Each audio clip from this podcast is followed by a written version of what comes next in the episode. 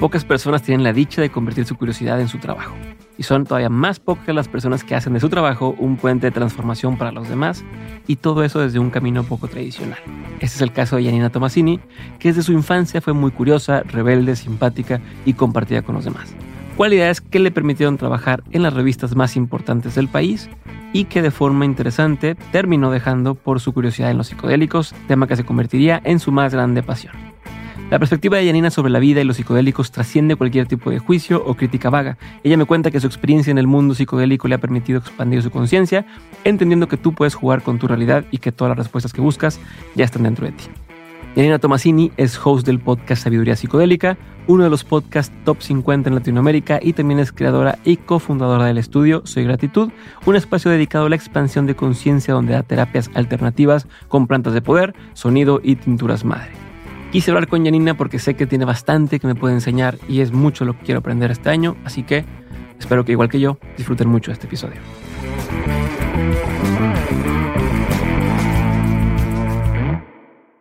¿De dónde nace eh, decir, ¿de dónde nace si voy a hacer un blog?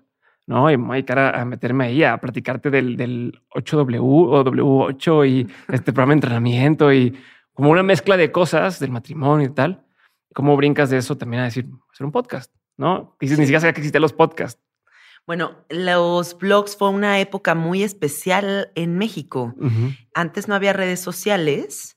¿Sabes? Fue como este fenómeno que sucedió en el estudio 54 cuando las celebridades dejaron de ser los artistas famosos de Hollywood porque ellos dejaron de ir a los lugares después de que le intentaron dar un balazo a no sé cuál de estos artistas. Sucedió lo mismo con los blogs, o sea, como que siento que la gente que se empezó a volver famosa y popular en la Ciudad de México fue la gente que tenía blogs en los que hablaban de diferentes temas y así fue como empezamos a hacer comunidad. Y toda la banda alternativa de la Ciudad de México, que éramos eh, blogueros, que íbamos a un lugar que se llamaba el patio de mi casa, que estaba atrás de Meave, que es eh, la Plaza de la Computación en el centro de la Ciudad de México había un, un antro secreto que se llamaba el patio de mi casa y ahí tocaba Zaratustra, que ya murió, y Zaratustra tocaba canciones de protesta y de repente mezclaba, con el, eh, eh, mezclaba electrónica con el pueblo unido, jamás será vencido. Y todos nos sentíamos muy radicales.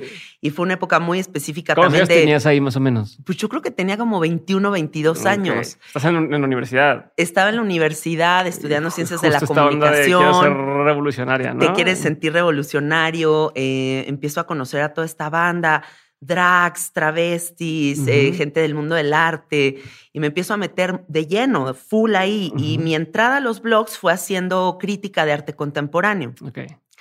Pero era un blog que la gente amaba porque no era el típico o sea, no me sentía yo Abelina Les, pero así. si no vengo en soy, soy, más que tú. Exacto, no. era más bien yo estando muy pacheca, iba a los museos y mi crítica de la exposición era más bien al texto curatorial, que siempre me ha resultado muy complicado. Y sobre todo si pensamos como en el, en la gran mayoría del pueblo mexicano, pues llega a un museo, lee ese texto y dice, de qué, trata. Entonces yo hacía la traducción del texto curatorial por algo muy sencillo, muy buena palabras, el texto curatorial se puede traducir en un texto mamador. Exactamente, el texto mamador del inicio de la expo. Y que aparte de que es súper mamador, entras y hay una escoba parada y, yo hacía burla y decía, es que no sabía si estaban los de intendencia por ahí o era una pieza de arte. Y entonces fue como un blog muy emblemático de esa época porque era criticar el arte, pero desde un lugar como pacheco y buena onda. Pero es como un puente también, ¿no? Una traducción de esto que están viendo significa esto, ¿no? O sea, te, lo paso en, términos coloquiales. Sí, exacto. Pero si era un, un, blog muy popular, ¿cómo es popular? Entonces, pues, no sé si era redes sociales o si era tan fácil. O sea, ¿en qué año fue esto más o menos? Mira, soy muy mala para los años, pero ahorita tengo 36. La última que publicaste que fue en 2016. Sí. En, en, ese blog. Sí. Todavía en ese blog eh, siguió bastantes años porque yo todavía estando en el periódico Más por Más, todos mis artículos también los subí ahí. Mm. Pero se, se hacían populares con comunidad, de verdad, porque éramos la misma gente yendo a las galerías de arte, pero a las fiestas de Vice, pero a las fiestas de de la Fundación Jumex, de, o sea, como que éramos la misma banda y eso iba conectándonos y nosotros hacíamos como nuestra propia red social. Y así es como nos ubicaban. Nos ubicábamos todos. Pero ahí no había Facebook todavía. No había Facebook, no había nada. Chancito había como MySpace o algo así. Después de eso, yo empiezo en el Instagram a hacer unos videos muy cagados de neteando cosas todos los días de reflexiones de la vida. Y mis amigos estaban fascinados con estos videos, ¿no? Me decían, es que me haces el día, güey, están muy cagados. Deberías de convertirlos en algo más porque nada más duran 24 horas, ¿no? Ajá, sí, sí. Y un día un amigo me dice, deberías de convertirlo en un podcast. Y esa fue la primera vez en mi vida que yo escuché la palabra podcast. O sea, ni siquiera no consumo podcast, no, bueno, en ese entonces no consumía podcast, no sabía ni lo que era, nada me voy a Burning Man y tengo una súper revelación en este lugar. Me parece extraordinario lo que viví ahí. Y regreso a querer iniciar mi podcast, eh, porque aparte coincidió que un cuate mío me dijo, yo soy dueño de un estudio de grabación, si quieres puedes grabar pues aquí, güey, vente. Y así fue como comencé el, el podcast de sabiduría psicodélica y güey, o sea, no sé en qué momento ya se volvió lo que se volvió. O sea, te voy a detener ahí y te voy a interrumpir un montón de veces. Sí, de acuerdo, de acuerdo. Ahorita no te hice la intro que siempre hago y, el brief de qué vamos a hacer y cómo será la dinámica, pero pues, te aviso, te voy a interrumpir un montón de veces. Y, y esto primero quiero, quiero saber, por ejemplo, dices, me fui a Burning Man.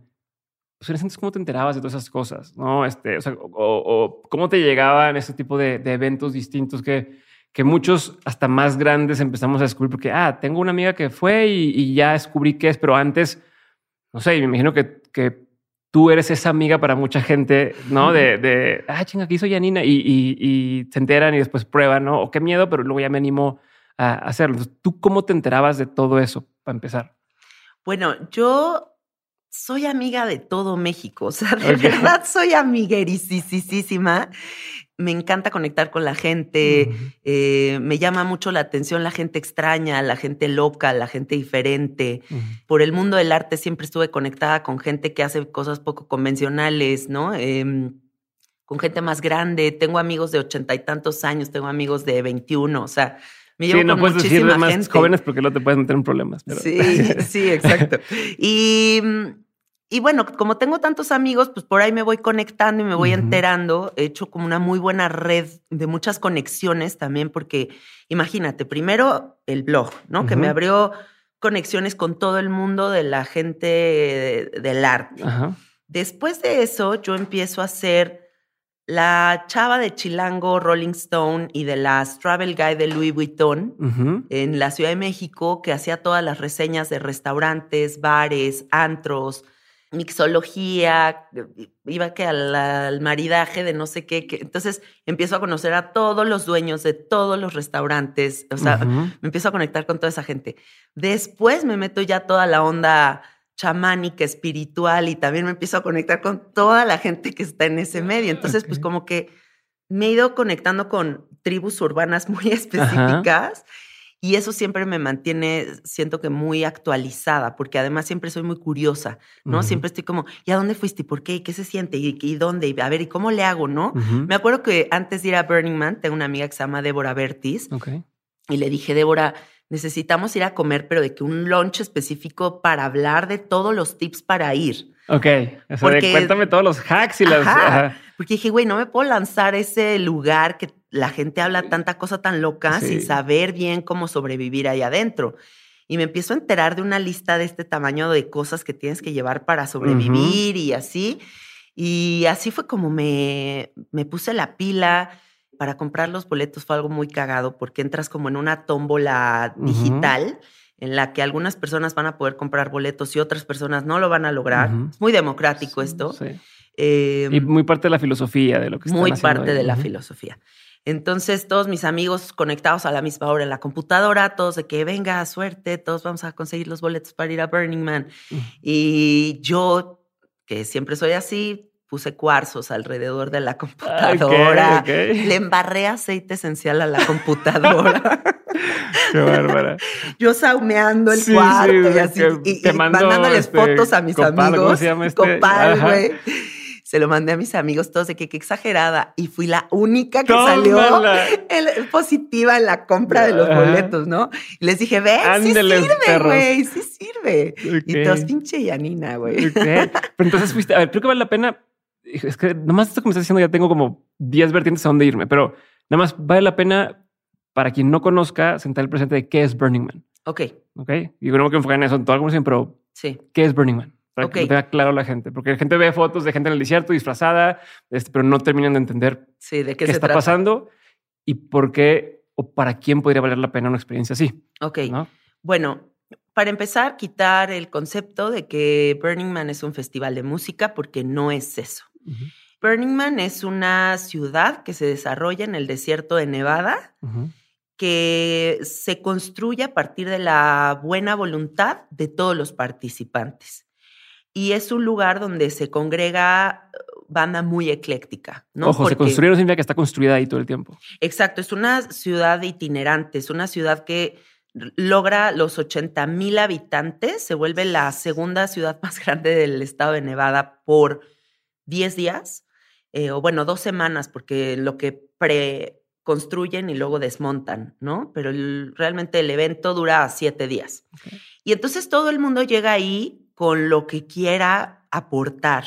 Y adentro de este lugar las reglas son varias, pero las más destacables es la expresión radical de tu ser, que quiere decir, sé tú mismo, atrévete, disfrázate, si quieres ser todo el festival. Si nunca bailas rana, quieres pues, bailar, baila. Una rana, si quieres estar encuerado, pues estás encuerado, si quieres vestirte colores, lo que tú quieras hacer es perfecto. No hay líneas de separación, o sea, no hay VIPs, no hay, esto es exclusivo para estos, o sea, es como todo para todos. Y hay gente que, por ejemplo, así de extremo, ¿eh? puede haber alguien que diga, es que yo soy fan de Harry Potter y entonces voy a hacer un, un piano bar con saque para platicar de Harry Potter y está en el directorio de las actividades. O están los... Como si fuera un stand, pero hacen cosas impresionantes, ¿no? Pero de que ya un bar montado así súper real, ¿no? Y con cosas de Harry Potter. Y después caminas un poco y te encuentras a toda la banda Silicon Valley, porque también el dueño de Facebook y toda esta banda también va. Y Dueños de bancos, dueños, todo el mundo va.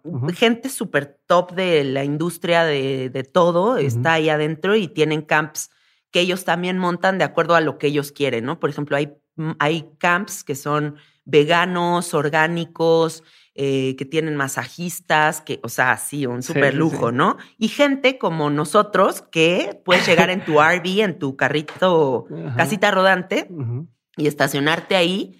Y yo llevé, por ejemplo, mis cuencos y yo canto y así. Entonces yo lo que quise darle a la gente era experiencias de sonido, además de que llevé pulseritas huicholas y las estuve regalando por todos lados. Y ¿Hay mucha gente que ya sabía que... era eso de Huichol? O, si fue como una primera experiencia para mucha gente entender Pues les gustó, o sea, como que visualmente dijeron, wow, qué hermosa y qué como específica pulsera, ¿no? Qué padre. Eh, también te encuentras, por ejemplo, camps donde están toda esta banda de Silicon Valley con mm, mil drones volando en el cielo haciendo formas, así ya sabes, como ahora los de las Olimpiadas y así, haciendo figuras en el cielo como si fuera un panal de abejas, como si fuera un extraterrestre flotando. Un millonario excéntrico, por ejemplo, compró un avión gigantesco, pero imagínate todo lo que tuvo que hacer ese güey. Para llegar ahí. Para que un avión atravesar a Estados Unidos en carretera, pero te hablo de un Boeing así, gigante, partido a la mitad, lo estacionó en el desierto y contrató a los DJs más cabrones del mundo para que toquen ahí y un fiestón en el avión abandonado en medio del desierto, ¿no? Y hay piezas de arte, es, es un lugar muy alucinante, muy psicodélico, de verdad hay momentos en los que piensas que estás bajo el efecto de del ácido más fuerte que te hayas metido y no, estás en tu cinco viendo todo esto. Es muy bonito que no hay economía ahí adentro, no hay intercambio de dinero, todo, todo es porque lo quieres dar. Ni siquiera es intercambio, ¿sabes? Porque tú das, pero no esperas recibir nada a cambio. No hay tiempo, no hay... La comida... La comida, tú puedes llevar tu comida, pero también hay muchísima gente que está ofreciendo comida todo el tiempo. Algo muy bonito. Pero no hay alguien de que el festival o este espacio de que, ah, ustedes son los encargados de llevar comida. Ah, no, no, no. No, puede que, imagínate que un año nadie se le ocurrió llevar para darle más gente y se chingaron todos. Sí, no, por eso también tú tienes que ser autosuficiente. Una de las reglas es que seas autosuficiente, que, o sea, que si vas caminando y te ofrecen un hot dog, pues qué padre, pero tú también en tu campo, en tu casita rodante, deberías de tener todo para sobrevivir. Bueno, lo interesante es eh, esta parte como de congregar a tantas mentes tan brillantes, porque al final lo, lo bonito de este lugar es encontrarte a gente que es muy abierta de mente, muy experimentada con plantas de poder, eh, pero también son dueños de empresas gigantescas, haces unas relaciones públicas impresionantes. Es gente que viaja por el mundo todo el tiempo, que puedes hablar de Myanmar, pero de Malasia, pero de India, o sea, de lo que tú quieras. Em, muy fashion, muy coloridos, muy excéntricos, ¿no? O sea, sí es como un tipo de persona muy específica la que va a este lugar. Y sí es duro, ¿no? Porque también al final estás en un desierto a 45 grados centígrados en la mañana y todo tienes que hacer en bici. Entonces ahí le andas pedaleando y en las noches puede llegar hasta menos 5, menos 10 grados. Por eso también los looks de los abrigotes y, los lentes para, las eh, tormentas de arena. Entonces, pues sí, es, es una aventura y es algo muy mágico. Yo creo que todo el mundo debería de alguna vez ir, porque sí te cambia el chip, sobre todo como entrar en esta utopía de, sociedad en donde sí es posible que toda la banda esté vibrando un buen pedo, ¿no? O sea, me tocó estar en una fiesta en la que de verdad estábamos todos felices, viendo el amanecer, y de repente estaba Paris Hilton aquí, Katy Perry allá y yo traía una botella de mezcal y le estábamos pasando y ellas tomando del mezcal y todos cagados de la risa, o sea, ¿sabes? Pero, y nadie diciéndole que una foto París o no sé, o sea, nadie le está tirando un como se quitan las poses en ese sentido y, los, las jerarquías un poco, ¿no? Como que todos somos compas de todos y si me suena lo tuyo, cotorreamos, si no, me pasa nada y platico con alguien más y listo, ¿no? Exacto. Y también es muy libre en el sentido como pues de repente podría llegar un desconocido, darte un beso en la boca y estás con tu esposo, pero pues estás en Burning Man. O sea, ¿sabes? Es como todo muy alivianado. Y eso está padre, experimentar eso está muy chingón. Te cambia el chip, te da algo padre. Y no te obligan a nada, porque no mucha gente dice es que pues, todo el mundo tiene sexo con todo el mundo. Y dices, no, no es cierto. No, y hay cosas, como hay ciertas reglas de, de no se permite el tema del acoso. Sí, exacto. hay muchas reglas hay Rangers, hay, o sea, a final de cuentas es Estados Unidos, o sea, puedes meterte el dedo, pero todo discreto, o sea, no puedes ahí enfrente de los policías hacer lo que quieras. Eh, con la cuestión del sexo, sí hay como camps en donde puedes ir a orgías o cosas así, pero pues si quieres entrarle a eso, si no, está como en, aparte, ¿no? Claro, ¿para quién dirías tú que no es? Sea, oye, si tú eres así, no vayas. Y al revés, si, si tú eres así, date que va a una experiencia inolvidable. Bueno, yo diría que no vayan las personas que son muy comodinas y que son obsesivas con la limpieza y el orden y ese tipo de cosas, porque estás en medio del desierto y por más que tú traigas tu RV y traigas una reserva de agua, te va a alcanzar para bañarte dos, tres veces en nueve días. Vas a estar cubierto en polvo, o sea, todo el tiempo. Hagas lo que hagas, vas a estar cubierto en polvo.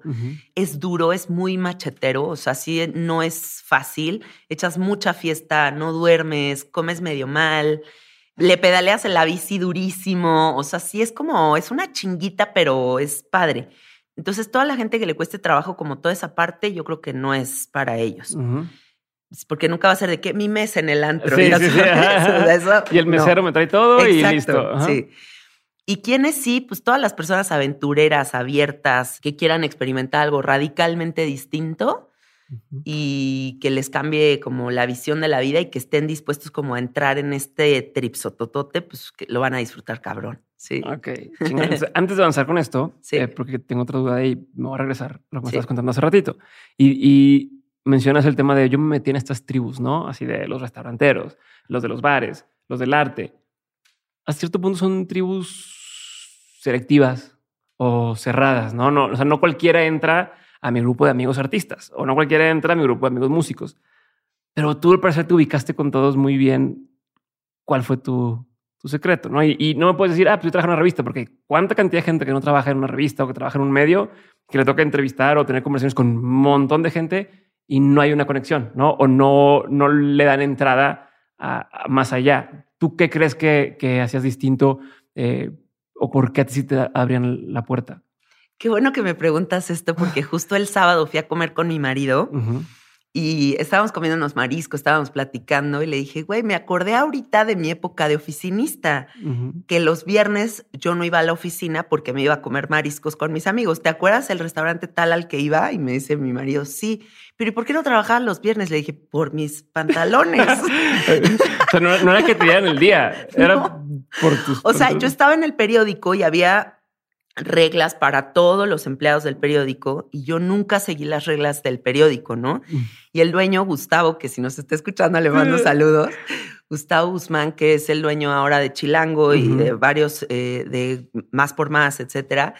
Yo desde que llegué le caí muy bien, o sea, como que yo llegué con bandera de, a ver, esta soy yo y creo que así siempre he sido, o sea, como que siempre me presento como, así soy, este personaje soy yo, te voy a cumplir con todo lo que tú quieras, pero no voy a seguir las reglas de tu lugar, ¿no? Entonces em, implementaron el checar tarjetita y yo como le dije, olvídalo, cero voy a checar tu tarjetita.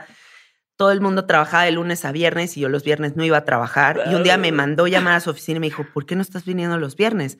Le dije, güey, todos tus periodistas de aquí de la oficina se fuman dos cajetillas al día. Yo no fumo pierden por lo menos cinco horas diarias. Sí, si sumas las horas que se van a fumar. Sumas las horas que se van a fumar, yo tengo el día viernes libre. O sea, además yo soy la que reseño restaurantes. O sea, me tengo que ir a cotorrear con la banda. O sea, tengo que hacer relaciones públicas para poder para poderte tener los mejores artículos del periódico, ¿no? Sé que los anunciantes pagaban el doble por todos, por anunciarse después, o sea, la página después de mis artículos. Ok. Entonces, bueno, como que te, digo esta historia porque siento que lo que siempre me ha abierto las puertas de conexión con todo tipo de gente es que siempre he sido muy yo. Y que no se oiga desde un lugar egocéntrico, sino desde un lugar muy honesto. O sea, como que siento que que cuando no tienes capas de protección, cuando eres una persona muy como que te muestras así tal cual, como si estuvieras encuerada, exacto,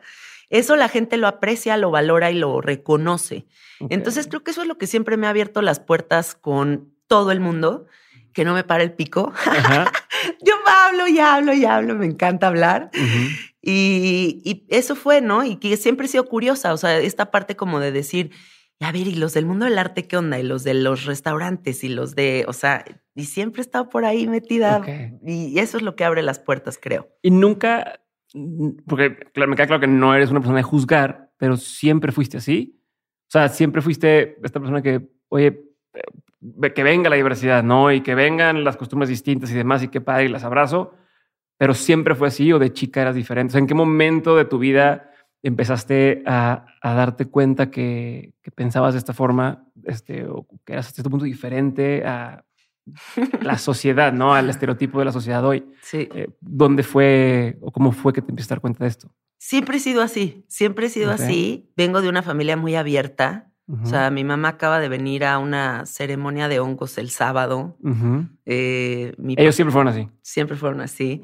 Fumo mota con mis papás siempre. Mi papá se fue a vivir a San Francisco a los 16 años en la época de los 70. Em, te encargo. Hippie de pelo largo, de que bandita aquí. O sea, hay unas fotos de mi papá. En el lugar, aparte. En el lugar, exacto. O sea, y te cuenta sus experiencias de que con María Sabina, con el peyote, con el ácido, o sea, es como siempre que sí con papás muy locochones. Me acuerdo que me metieron en una escuela de monjas. Yo iba en una escuela de monjas en la primaria. Me corrían de todas las escuelas, ¿no? Pero me acuerdo perfecto que mandaron una circular las monjas que mis papás tenían que firmar para que Madonna no pisara México, porque era ah, una hereje. Claro. ¿No? Y mis papás firmaron la circular y se fueron al concierto de Madonna. Pero siempre crecí como con esta familia muy open mind, muy diferente. Y creo que entonces también yo desde muy pequeña me recuerdo muy así. O me acuerdo también de mi chiquita estando sentada en las reuniones de adultos y en vez de quererme ir a jugar con los niños, estaba yo sentada observando a los adultos, escuchando todas las conversaciones. Entonces, como que desde muy joven me ubico muy con sed de, aprender y de conectar. ¿Eres hija única? No, tengo un hermano más chiquito. Más chiquito. Y a él le tocó también la misma experiencia. Mi hermano es bien callado, ¿tú crees? O sea, mi hermano. O sea, a lo mejor tú te cagaste las palabras. Exacto. De, no, de, ya habla demasiado, está vieja. De alguien más.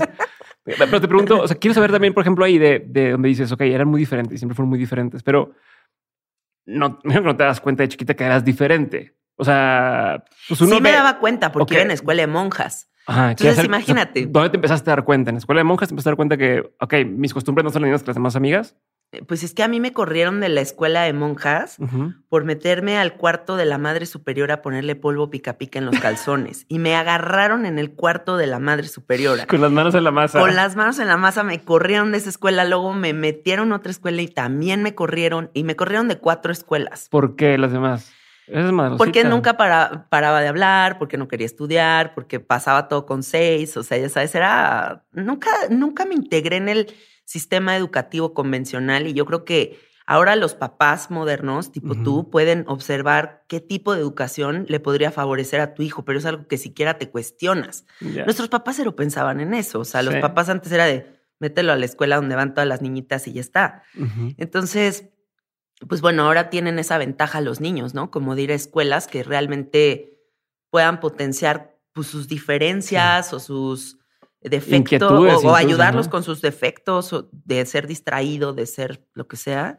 Y pues a mí no me tocó. Entonces yo ahí notaba cómo de verdad, pues yo andaba en otro trip, ¿no? Yo quería platicar, yo quería entrevistar a todos mis compañeritos, ¿por qué traes esa mochila? ¿Y por qué tu mamá no sé qué? Y o sea, yo estaba preguntándole todo a todos. La maestra de Nina, estudia. Ajá, ok. Pero ¿y no, y no te causaba, o sea, no, a ver, porque puede ser niña rara, por así decirlo, ¿no? Por poner una etiqueta, la niña rara, pero puede ser, soy la niña rara y me la paso chingón y soy feliz, o soy la niña rara, me corren de lugares y empieza a pues, agüitarme eso, ¿no? Empieza a sentirme mal, no encajo, eh, no tengo amistades, o a lo mejor, no sé, este, o, no me entienden, ¿no? O, ¿cómo? Me imagino que fue la otra, no sé, este, ¿qué pasó y, por qué no, por qué no te fuiste para abajo? O sea, eh, Creo que eso lo construyen los papás definitivamente. O sea, creo que como que toda la aceptación de la edad temprana la buscas a través de los papás, ¿no? Mm. Si los papás te están diciendo de que no mames, ya la cagaste, ya te corrieron de la escuela y por qué eres así de diferente, pues entonces muy probablemente tú empiezas a crear como estas inseguridades de no mames, ¿no? Y como a mí mis papás no me decían nada de nada, o sea, eran increíblemente barcos, ¿no? Eran como de, te corrieron, bueno, pues vamos a buscar otra escuela. Y así, y yo muy amiguera siempre, pues entonces nunca sentí como, ay, qué mal que soy diferente, ¿no? O sea, como que tampoco nunca entré en ese trip. Sí, no te hacían sentir culpable de, de, ese tema. Mi mamá aparte es como una porrista nata, o sea, como que eres lo máximo, eres hermosa, eres divina. O sea, como que siempre me ha echado muchas porras y me construyó un buen autoestima y eso se lo agradezco muchísimo, porque sí creo que viene muy de los papás, ¿no? El que te digan qué bien lo haces, qué bien te ves hoy, qué chingón eres, no sé. ¿Ellos a qué se dedican o qué se dedican en ese entonces? Mi mamá es dentista, es ortodoncista y mi papá se dedica a la logística internacional. Mi papá hace cuenta que hace todas las importaciones, exportaciones marítimas, terrestres, aéreas y así. Y en esa época, cuando yo era chiquita, él traía los tazos a México para sabritas, güey. Y te daba así como. Y yo tenía los oh, álbumes completos. el héroe de todos los niños. Sí. Tenía todos los hielocos, ¿te acuerdas de los hielocos? Sí, sí, sí. Los hielocos, los tazos, como todas esas cositas que salían en las, papitas, y así. Todas esas mi papá las traía a México. Entonces, bueno, yo siempre traía de que los álbums de todas las cositas, padrísimo. Qué raro, ¿no? Como de chiquito hay cosas que dices quiero tener, tengo un amigo que compraba dos bolsas de chetos, ni se las comía, pero le sacaba el tazo y ten, los regalo. Y dices, pero por el pinche claro, tazo. Por el pinche tazo. ¿No? Bueno, una Navidad nunca se me va a olvidar. Esto estuvo increíble. Imagínate, mi papá trabajaba para Mattel y le dieron un vale por no sé cuánto dinero en una tienda de Mattel, ¿no? Entonces, yo ese año me entero de que Santa Claus no existe. ¿no? Entonces mi papá me dice, bueno, pues me vas a acompañar a comprar los regalos de tu hermano y los tuyos para que tú elijas. Y como le habían dado este vale, o sea, fue como, imagínate, el sueño de un niño de entra a la juguetería y agarra lo que quieras. Y yo con un carrito de súper agarrando así de que esto, esto, esto. Nunca sueño de cualquier niño. te lo, juro. Yo creo que, no sé si en, en Chabelo se decía que puedes ganarte la oportunidad de ir a una juguetería y de que tienes 10 minutos para como que ese era el sueño de, los niños. No mames, 10 minutos de todo lo que pueda meter el carrito y hasta yo nunca participé ni siquiera en esas cosas, pero esa es tu estrategia, ¿no? Empezás a pensar de que, bueno, ¿qué metería primero? ¿Qué haría? Y dices, qué cabrón que tú lo O la, pícara, la pícara soñadora, güey, así de dormir un día. ¿Nunca viste esa novela? Había una novela de Televisa de hace mil años que se llamaba La pícara soñadora y era una chava que se quedaba a dormir en el centro comercial. Ah, ok. Y era como el sueño de todas las chavas, ¿no? Así de quedarte adentro del centro comercial y probarte toda la ropa, pero usar todos los cosméticos. así, era la pícara soñadora. tocó Me da mucha curiosidad saber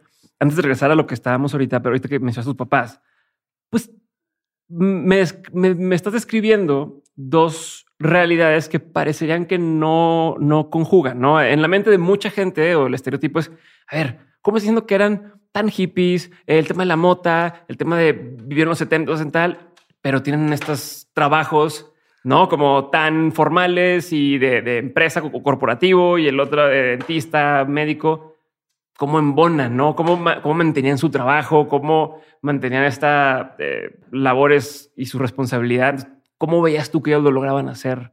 Este, no sé si tienes algo claro y de cómo, cómo navegaban eh, estos mundos o estas industrias. Sí, qué bueno que haces esa pregunta, porque tal vez, o sea, la gente tiene como estos conceptos muy polarizados de si es libre, si es hippie, si se mete mota, va a estar mal de dinero o va a ser irresponsable o no va a estar conectado con ciertos círculos de personas, ¿no? o si es rockero, no sé qué. Exacto, tenemos como muchas etiquetas y muchas suposiciones en nuestra mente de cómo debería de ser que cada cosa.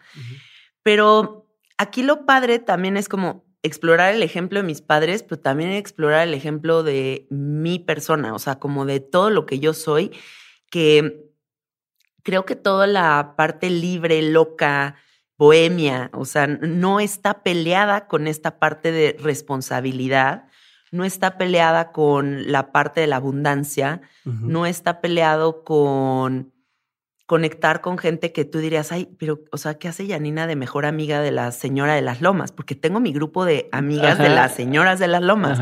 ¿no? Que para quien escucha de fuera, este, la comunidad de las lomas es como de las de dinero, de, de, o de la sociedad. De las señoras fresas de la Ciudad de México, ¿no?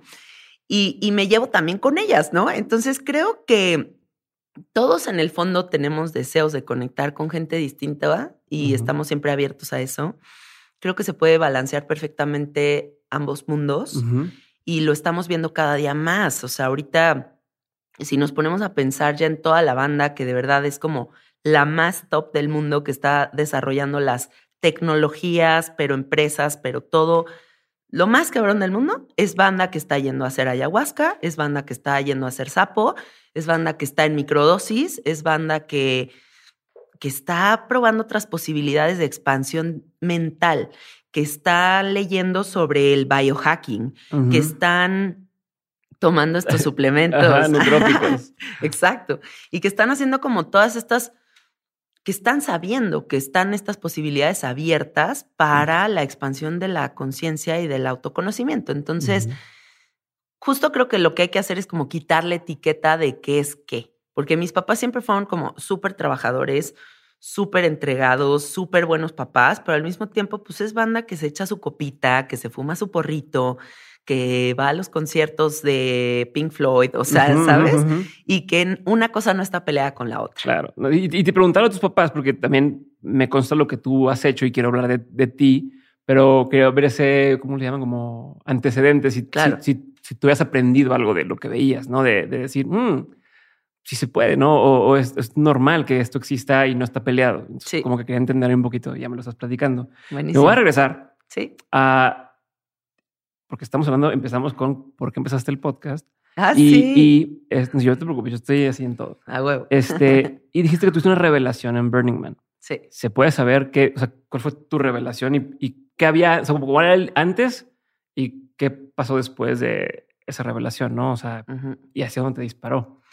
Bueno, es muy fumado lo que voy a decir, pero yo creo que la gente que crea en la energía me va a entender.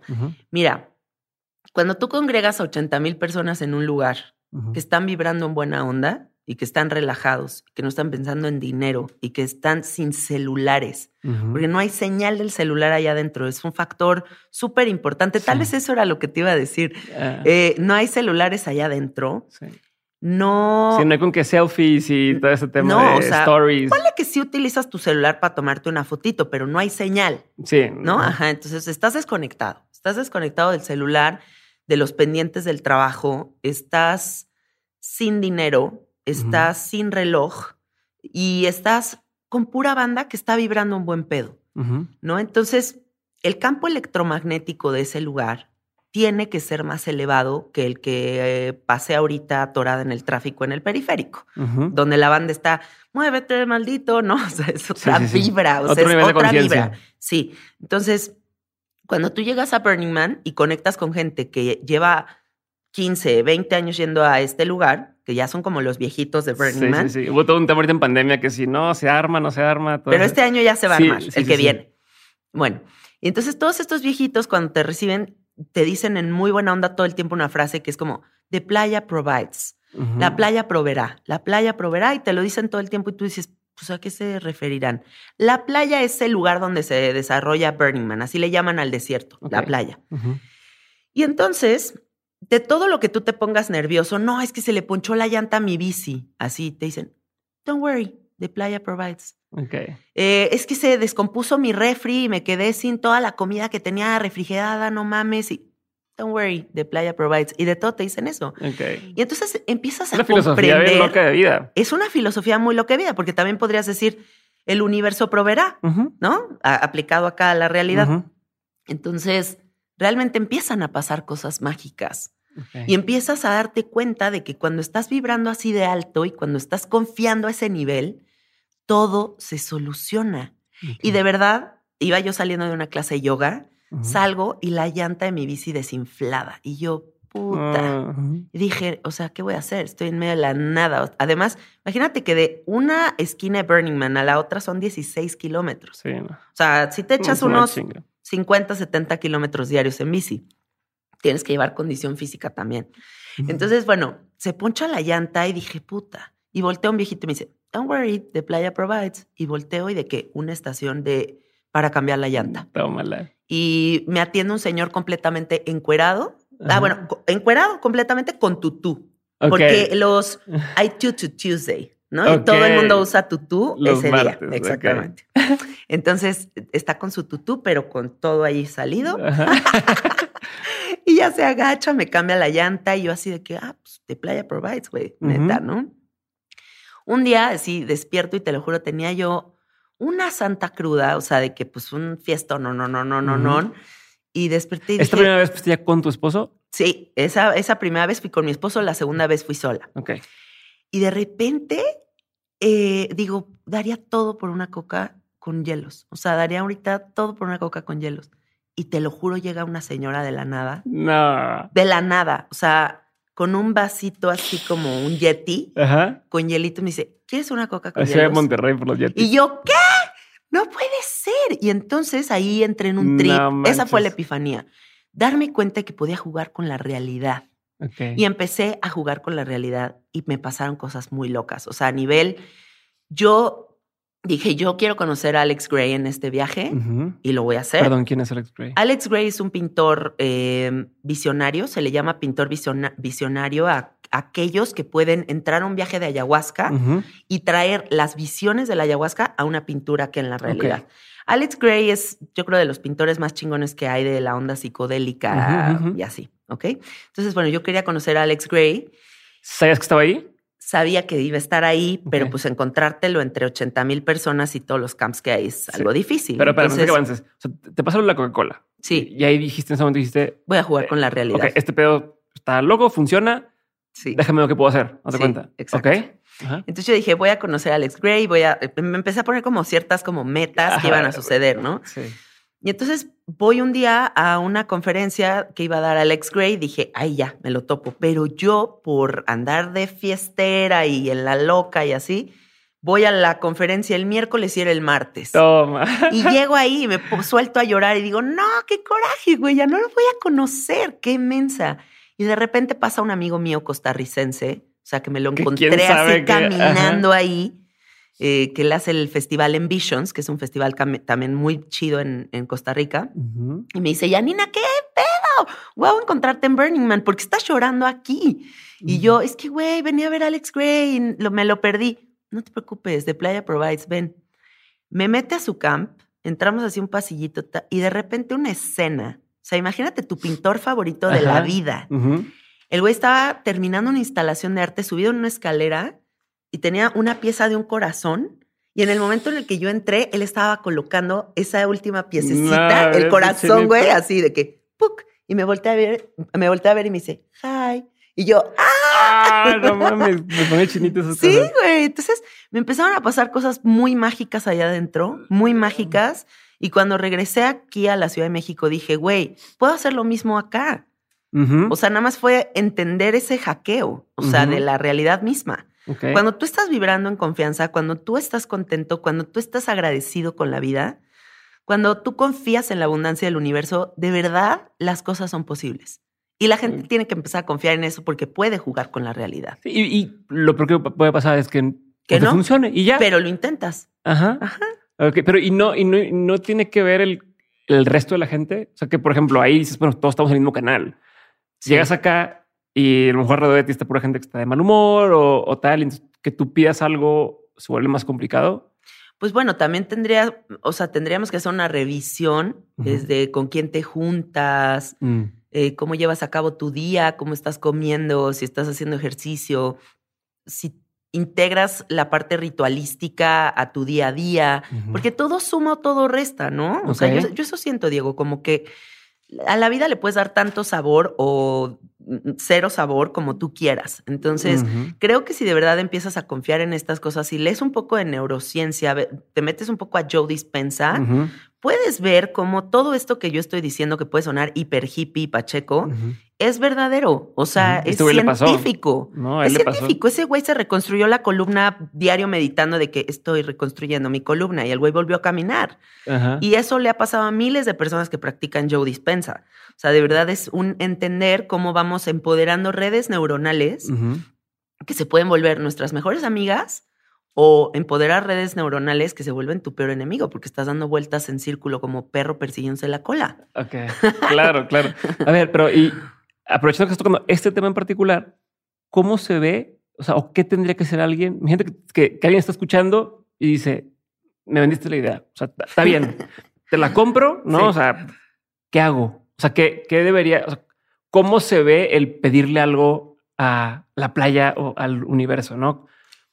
es nada más como decir, ah, quiero que me pase esto y, ya, así de sencillo es, o, cómo sería. Si, si pudieras poner así en, práctico, ¿no? Así en, pasos que tengo que hacer. Bueno, mira, para empezar, analizar cómo te estás despertando todos los días, ¿no? O sea, todo el mundo está como muy clavado en la dieta alimenticia, pero yo creo que hay muchas dietas a seguir, o sea, la dieta auditiva, la dieta visual, la dieta de cómo está configurada tu casa, o sea, hay, muchas cosas, ¿no? Pero bueno, ¿cómo te despiertas? O sea, te despiertas y ¿qué es lo primero que haces? Decir, puta, ya sonó el pinche despertador, ya me tengo que parar y ese es tu primer pensamiento en el día, o despiertas y dices, wow, o sea, desperté hoy, estoy, vivo. qué chingón, güey. O sea, y te pones los pies abajo de la cama y dices, no mames, que camino, güey, wow, ¿no? Vas y haces pipí y dices, qué milagro, güey, o sea, estoy qué grande, ah, digo, qué padre que o sea, agradecer de verdad, aunque suene muy fumado, es bien importante la, la, gratitud porque cambia realmente tu vibración. No es lo mismo una persona que se levanta con el pie izquierdo y empieza ya a mentar madres desde que se para a una persona que empieza a agradecer todo desde que se despierta. O imagínate, este vaso de agua. Si yo este vaso de agua me lo tomo ya, pues va a ser un agua X, pero lo hemos visto con los estudios de este japonés que programa el agua. Si yo agarro esta agua en mis manos y antes de tomármela, en cuanto me despierto, tengo un vasito de agua al lado de mi cama y digo, esta agua la programo para que vibrar en salud, para estar agradecido, por, o sea, no sé, somos cuerpos de agua, podemos programar el agua el agua la programas, agradeces tus alimentos, estás chido con tu pareja, ¿no? Pero también cuánta gente desde que se despierta ya, se está agarrando el chongo. Dicen que gran parte de tu personalidad está definida por las cinco personas con las que más te llevas. Entonces también analizar pues, pues con qué banda te estás llevando, ¿no? ¿Con qué banda te estás llevando? ¿Te están haciendo conectar con tu máximo potencial o al revés? ¿No? ¿Cuánto tiempo pierdes en cosas que no? ¿Cuántas cosas estás postergando? O sea, creo que es toda una configuración de cosas Como que para que el universo provea. ¿no? Porque no nada más es el milagro de que, ay, no mames, me cayó una Coca-Cola del Sí, cielo. o sea, ajá, ajá. pero es esta parte en donde de verdad, si tú empiezas a buscar darle ese sentido ritualístico a tu vida, las cosas van a ser muy diferentes. Y sí el universo va a proveer. ¿Por qué? Porque vas a empezar a confiar. Y tu vibración atrae lo que es tu vida. ok, Cuando dices ese sentido ritualístico, te refieres justo a, a hacer las cosas de forma consciente y de ponerte como rutinas, como Sí, o sea, pa- ¿qué parte sería un ejemplo eso. de un ritual. Pues mira, por ejemplo, el ritual es, en vez de que te bañes nada más y recibas el agua, imagínate que tú digas, toda esta agua se está llevando todo lo que ya no necesito. Ya. que te pares y prendas un poco de palo santo y sientas como limpia el aire y tú te das tres inhalaciones simplemente para sentir la presencia, la absoluta presencia, estoy aquí y ahora y que no se me olviden todo el día, Ya. ¿no? O sea, como darle como ese saborcito a la vida, el agarrar tus alimentos y decir, no mames todo lo que le tomó este jitomate llegar aquí, güey. Sí, sí, sí. sí. todo es eso es ritual, todo eso es ritual y todo eso cambia la vibración. Como eso es punto como darle un sentido mágico a las cosas que estás haciendo en el día a día. No como decir es, es más que lo que estoy viendo.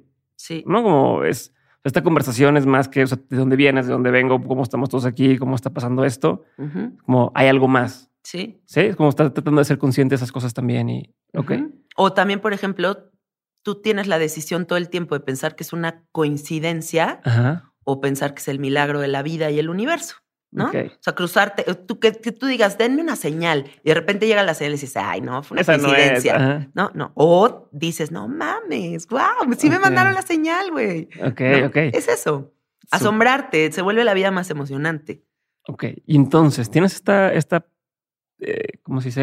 Eh, revelación de que puedes transformar tu vida. Sí. ¿Qué tiene que ver eso con hacer tu podcast, por ejemplo? O sea, ¿qué pasó? ¿Sigues trabajando donde estás trabajando? Eh, ¿Ya no trabajabas ahí? O sea, ¿qué cambió en tu vida una vez que te diste cuenta de esto, aparte de lo que me acabas de mencionar? Mm, Bueno, yo tengo esta revelación y regreso a hacer el podcast porque ya urgía la transición de los videitos de Instagram a un podcast. Nunca había escuchado un podcast en toda mi vida cuando yo comencé mi podcast. Ni siquiera sabía quién me iba a escuchar. No tuve un plan, ¿sabes? De estos como de Sí. negocios, así de que a corto, mediano y largo plazo. Tres Visión, años, cinco años, visión. valores. Nunca existió nada de eso. Nunca pensé si lo iba a monetizar, si no. O sea, simplemente fue como, wow, qué padre hacer un podcast y me lancé al vacío. Un amigo mío, diseñador gráfico, me hizo la, eh, La la, imagen. imagen. que de todo el mundo ama, la imagen del podcast. Y lo lancé. Y desde el primer episodio empezó a jalar una locura. O sea, que yo dije, ¿qué? Aparte te hablo de hace tres años, cuando habíamos cuántos podcasteros en México y ahorita ya de que levantes una pie salen 40 podcasteros. Sí. Entonces, Es como, como CrossFit o como, o sea, que el mundo, o sea, una época en la que todo el mundo hacía CrossFit, todo el mundo hacía. exacto. O antes que todo el mundo era DJ, pero ahora todo el mundo es chamán. Ah. ajá, ajá, exactamente. Así. Todos son Tuluminatis. Así, ok. Exacto. así la Todo el cosa. mundo es podcaster. Exacto. Ahora todo el mundo tiene un podcast. Entonces, bueno, antes, pues sí, mi podcast llegó a estar en el top 5 de, de México. Y ahorita está como en el 36, que está poca madre. Y no sé cómo sucedió el podcast. De verdad, fue como una serie de coincidencias en donde, ah, sí, pero es un podcast, pero ay, ay, yo tengo un estudio de grabación, pero tras, y de repente ya lo estaba haciendo. Y de repente ya lo estaba escuchando un chingo de gente. Y de repente comienza la pandemia. Y yo digo, Santa Madre de Dios, o sea, porque pues ahora voy a tener que dejar, dejar de trabajar con mis sesiones, o qué va a pasar. Y de repente me hablan de un banco, me hablan de fondeadora y me dicen, hola Janina, queremos patrocinar tu Un proyecto, banco. un banco. ¿En ¿Qué es lo que O menos sea, te imaginarías? O sea, nunca. Te iba a decir, no es una temática, sabiduría psicodélica, no es una temática en la que la mayoría de las marcas pensarían en. O sea, dices, no es un, un podcast tan vendible a marcas. Es un pedo. O sea, no, es un pedo. A menos que fueran marcas de, de marihuana o de cosas así, pero de- normalmente no se quieren se puede, relacionar. Exactamente. Entonces, yo por eso nunca pensé en monetizarlo. Yo pensé que iba a ser un podcast muy libre, muy de decir lo que yo quisiera, pero sin siquiera una esperanza de monetizarlo, porque pues hablo de ácidos, pero de ayahuasca, pero de sapo, pero de peyote. Sí, cuántas experiencias y. Cuántas experiencias y así. Entonces me hablan de fondeadora y me dicen, güey, traemos la estrategia mercadológica de ser el banco más cool de México. Y qué más cool que patrocinar el podcast de psicodélicos. ¿no? Y yo como, wow, o sea, de verdad está cambiando el pedo muy cabrón. Y ahí empiezo a tener mi primer patrocinio. Me renovaron el contrato varias veces. Después cae, eh, o sea, ya me dijeron, bueno, ahora traemos otra estrategia, gracias. Bye. Y entra un amigo mío que tiene una tienda de cuencos y me empiezo yo a hacer de mis patrocinadores como en mi red de amigos, lo cual está increíble porque siento que va muy de acuerdo a mi filosofía. Sí, claro. ¿No? O sea, y conectando todas las piezas de todo el mundo. Exacto, está padrísimo. Entonces, pues así se dio el podcast, así empezó el podcast, como voy semana con semana, no tengo episodios de reserva. Ok. No tengo nadie que me ayude con el podcast más que la editora que hace el audio. No he entrado en video porque me gusta la onda romántica del audio. Sí, sí. Y así, o sea, como que todo ha sido muy natural, muy orgánico es algo muy padre que haya este espacio en español, porque también hay muchísimo contenido de psicodélicos en inglés, pero en español no. Hay muy pocas mujeres también hablando del tema. Eh, entonces, pues súper emocionante hacer sabiduría ¿Pero y qué aprendiste de hacer esto? O sea, ¿qué te diste cuenta? Una vez que arrancas y te das cuenta que mucha gente lo, escucha, que resonó con mucha gente que estaba buscando ese tipo de información o de conocimiento que no tenía otra fuente para, para acercarse. Pero ¿de qué te diste cuenta? ¿Qué aprendiste? ¿Qué empezaste a notar una vez que ya arrancaste con el proyecto y que ya, no sé, un año de estarlo haciendo? Pues, mira, la información es oro. O sea, la información en todos los sentidos en la vida. Cuando una persona está informada, tiene 80 puertas más abiertas de posibilidades. Y entonces, ¿qué pasa con la industria farmacéutica, con esta pandemia de la ansiedad y del miedo tan terrorífica que hay? Que la gente como no sabe más opciones y no tiene suficiente información, pues se van directamente a la pastilla, ¿no? Y entonces lo que yo he aprendido es que hacer este proyecto es una puerta de información valiosísima para quienes quieren explorar otras posibilidades. Posibilidades de autoconocimiento, de experimentación, de salud mental, de salud del corazón, de la familia, de, todo, porque de verdad abarca demasiados temas, sabiduría psicodélica. Y lo más bonito ha sido como ir aprendiendo también a partir de, usted debe de pasar lo mismo aquí a ti, o sea, de tus invitados te aportan muchísimo, o sea, todo el tiempo estás en este ping pong de información increíble, eh, de posibilidades que te, te mantiene súper actualizado. Y eso es lo que a mí más me ha enseñado el podcast, ¿no? Como todo este universo alternativo que no se acaba. o sea, yo cuando llevaba 10 episodios dije, ¿y ahora el onceavo qué me inventaré? Y ahorita que voy en el 141, digo, no mames, que me faltan un Todo lo de quiero hablar.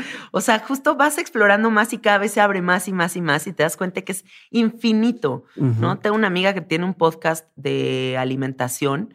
Y yo dije, güey, ¿cómo le va a hacer para tener tantos episodios de alimentación? Lleva doscientos y tantos episodios y no se acaba el tema de la alimentación. Entonces, pues creo que eso es lo más fascinante de tener un podcast, como todas las posibilidades a las que te abre. Ok, me voy a regresar otra vez en el tiempo. Sí. Y quiero entender cómo llegaste a tener un trabajo que era un trabajo envidiable para mucha gente, más en tu carrera de, si no me equivoco, comunicación. Sí. Este, que dices, trabajar en, un, en, una revista, eh, para trabajar en un puesto en el que son eh, bares, restaurantes, reseñas, es, es, como la gente que estudia comunicación es parte de, de las diferentes opciones que están en el top, ¿no? De, o esto, o estoy en radio, o estoy en pero es, no mames, ¿no? Eh, como el, el, el, ya lo viste la moda, que estoy ahí trabajando en un medio, ¿no? Eh, ¿Cómo llegas a una chamba así? O sea, estoy regresando, porque el tema del, del, de la psicodelia y demás ahorita, que quiero abordarlo por sí solo bastantito, sí. pero ¿cómo, ¿cómo llegas tú a conseguir una oportunidad de esas? ¿No? Y más pensando en, no eras buena en la escuela de chica. Sí. ¿no? quiero entender cuál fue la estrategia que vieron en ti, cómo, cómo fue el approach que hiciste. Sí. Bueno, el blog fue el que me abrió las puertas a todo. O sea, porque yo, fíjate, yo me voy a, Oaxaca a tener un viaje de hongos a los 21 años, porque me entró una crisis existencial en la que todo el mundo me decía que yo me iba a morir de hambre si me quería dedicar al mundo del arte. Ok. Todo el mundo me empieza a mal viajar con que si yo me voy por ese camino me va a cargar el payaso. ¿Todo el mundo tipo quiénes? O sea, tipo tu familia. tu- amigos, tipo familia, tipo todos como de que, güey, o sea, qué linda que pienses que vas a vivir del arte. Así, ya sabes. Mi ¿Tus, vida. ¿Tus papás también? Sí, sí, sí. O sea, con todo y de o sea, que haga que los patos, ¿qué hippies y todo, Ajá. no, o sea, como que ellos decían, Janina, o sea, no creo que por ahí vaya a ir la cosa, pero Ok. ¿no? Entonces Ajá. yo me voy a Oaxaca a comer unos hongos y en ese viaje ¿Sola? ¿Con quién te fuiste? con una, con la que era mi mejor amiga en ese entonces. Y nos damos un viaje sototototote de hongos, así, pero don viaje. Con, con unos o sea, hongos que se llaman derrumbes, una chamana nos preparó, pero el viaje lo tuvimos solas Ajá. no en ceremonia, Ajá. ¿no? Y en este viaje, de repente las manos se me mueven así solas y se me ponen así enfrente del sol y veo el sol pasar hacia a través de las manos, pero las manos se me movían solas. Ajá. Y una voz cabrona me dice, mientras tengas estas manos, nunca te va a faltar nada, confía, Tómala. confía, confía, sí, ¿no? Es como de película, sí, sí, sí. confía. Entonces yo digo, pues, güey, pues chance sí, ¿no? O sea, yo soy buena para este pedo, güey. Y le seguí dando al blog. Y dije, me voy a ir por ahí, me vale. Yo sé que voy a ser súper buena en ¿hacías ese pedo. arte también? O sea, Yo hacía 100% crítica de arte. Ok. Y entonces ahí te va cómo surgió lo otro. Me habla Juan Meneses, que era el editor de, de esa área en Chilango en ese entonces, del área web de Chilango. Espérame, espérame. Viaje, ves esto y dices, ok, esa es mi, mi, mi señal que yo buscaba. Exacto. Ok. Y yo regreso a la Ciudad de México ya como al mes. Me marca Juan Meneses y me dice, hola Yanina, ¿cómo estás? Oye, te hablo de la revista Chilango. Fíjate que somos muy fans de tu blog, o sea, nos fascina tu blog y queremos ver si puedes venir a una entrevista de trabajo. Y yo, no mames, que de la revista Chilango. O sea, Chilango ahorita está chido, pero cuando yo era de esa edad, Chilango Era- era, don Sí, sí, sí. revista, ¿no? Y entonces llego a, las, a la redacción de Chilango y me dicen, te podemos ofrecer una chamba en antros y bares. Y yo, ¿qué? Y yo, no, güey, pues yo me dedico al arte. Al arte, O sea, yo ajá. qué pedo con antros y bares. Y este güey de que no, pues esa es la, la chamba que hay. Métete por ahí, te recomiendo, no desperdicies esta oportunidad, agárrate esta oportunidad porque es de oro. Ujú. Y te prometo que más adelante, en cuanto Se arte pueda. se pueda, te meto para allá. Y yo de que, pues bueno, pues porque ya también voy a estar aparte- en Chilango, güey. Sí, o sea, aparte también, pues, es una revista, es un negocio, ¿no? Y a lo mejor, pues, la- las- el pintor no les va a pagar por publicidad, pero sí el restaurante y sí el bar, ¿no? Exacto. Nunca pagaban los restaurantes, ¿eh? Ok. Ujú. Entonces me meten antros y bares y así es como entro a Chilango y empiezo a, escribir de todo este tipo de cosas. Y me dan la oportunidad de desarrollar muchas temáticas en el área de web. Ok. Y yo invento ahí en Chilango, o sea, como que comienzo yo como punta de flecha a hacer los quizzes y los top 10 Ok. que ahora es muy BuzzFeed y que ahora es muy, pues todos los medios es ese pedo. Yo implementé ese pedo en Chilango cuando entré y ¿Tú, rompí tú lo madres. viste de algún lado? O sea, dijiste, ah, huevo. A mí se me ocurrió así, como ¿Ah, dije, güey, por ahí.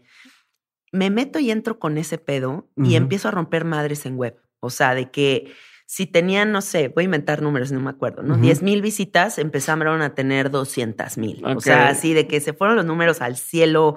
Nunca se me olvidó un día en la oficina que abriendo champaña el jefe Así, de la sea, oficina de que Yanina la rompió, wow. Ah, pues es con así. qué cara te iban a decir que vengas el viernes y pues eres la reina de la web de estos vatos, pues. Sí, y entonces empecé a hacer como cosas muy ¿te- ¿Te novedosas acuerdas por qué ahí. tipo de quizzes ponías al principio? Eran quizzes como. eh, ¿Cómo saber a qué dedicarte cuando entres a la universidad? O a- eh, un quiz de qué tan artístico eres, qué tan alternativo eres. Ah, y empecé a hacer una columna que estaba muy divertida, que era el personaje del mes. El personaje del mes de la vida nocturna. Y como yo me llevaba con todo el mundo, pues ponía a todos mis cuates en la revista. O sea, era de que el DJ, pero el artista, pero el performancero, pero y así. Entonces, así fue como comencé. O sea, como el, el haber creído en mi proyecto del blog fue lo que me abrió las puertas y fue lo que me metió a antros y bares, sacándome un poco de arte. Ajá. Pero ya después de que le empecé a romper, pues empecé a hacer mis artículos de arte también para web. Ah, sí, pues sí, ahí con cada te iban a decir también que no podías. Exacto. Y después me hablaron del periódico Más por Más y me dijo Gustavo, estoy hasta la madre de googlear temas y que todos tengan tu nombre. Los hagas tú. Ah, No, Entonces pues te no. quiero acá, ¿no? Y yo estaba recién casada y me ofreció el doble de lana y dije, güey, me voy para allá, vámonos.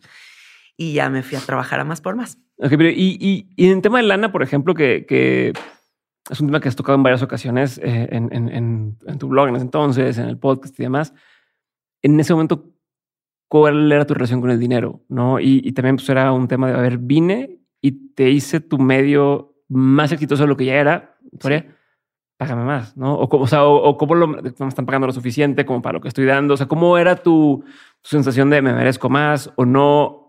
Pues está bien. ¿Cómo, lo llevabas ahí? Yo siempre he creído que la mejor forma de tener una buena economía es teniendo muchos proyectos al mismo tiempo. O sea, no puedes poner todos tus huevos en una canasta.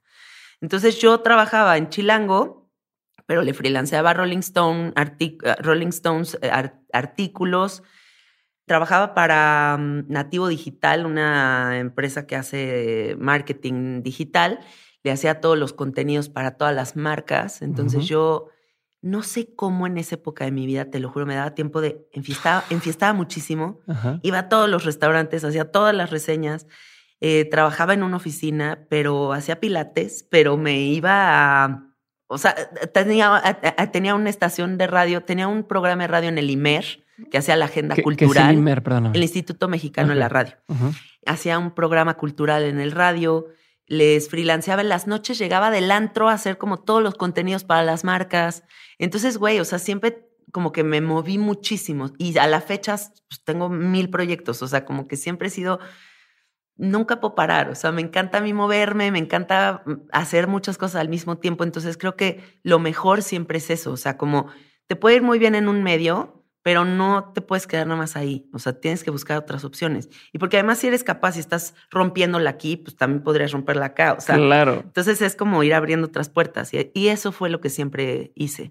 ¿Y, ¿Y, cómo tenías energía para seguirlo haciendo? O sea, ¿Cómo podías mantener, como dices, este estilo de vida de mes velo? Este, Porque aparte no es como decir, bueno, o sea, no era un trabajo mecánico de llego y estoy haciendo una tarea eh, que no requiera pensar. Pues escribir requiere pensar. Y entonces, cuando estás demasiado cansado, no puedes pensar claro. ¿Y cómo le hacías tú?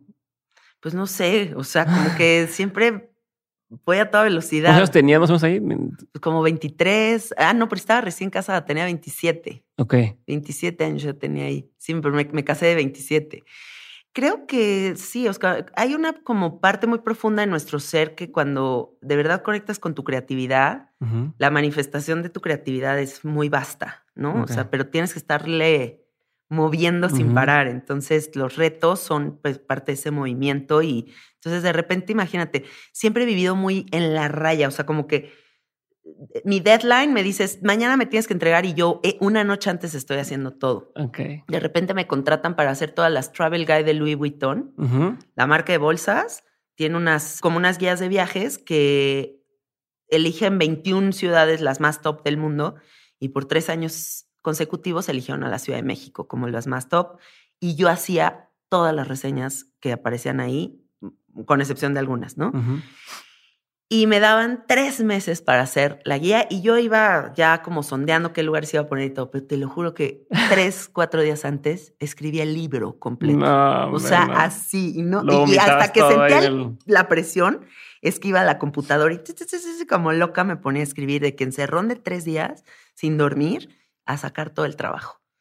Pero sí, sí, sí, te seguían invitando, entonces lo hacías bien, o sea, te estaba funcionando. Sí. Eh, ahorita, otro tema Hoy dijiste que a los 21 años fuiste a hacer hongos, ¿no? Sí.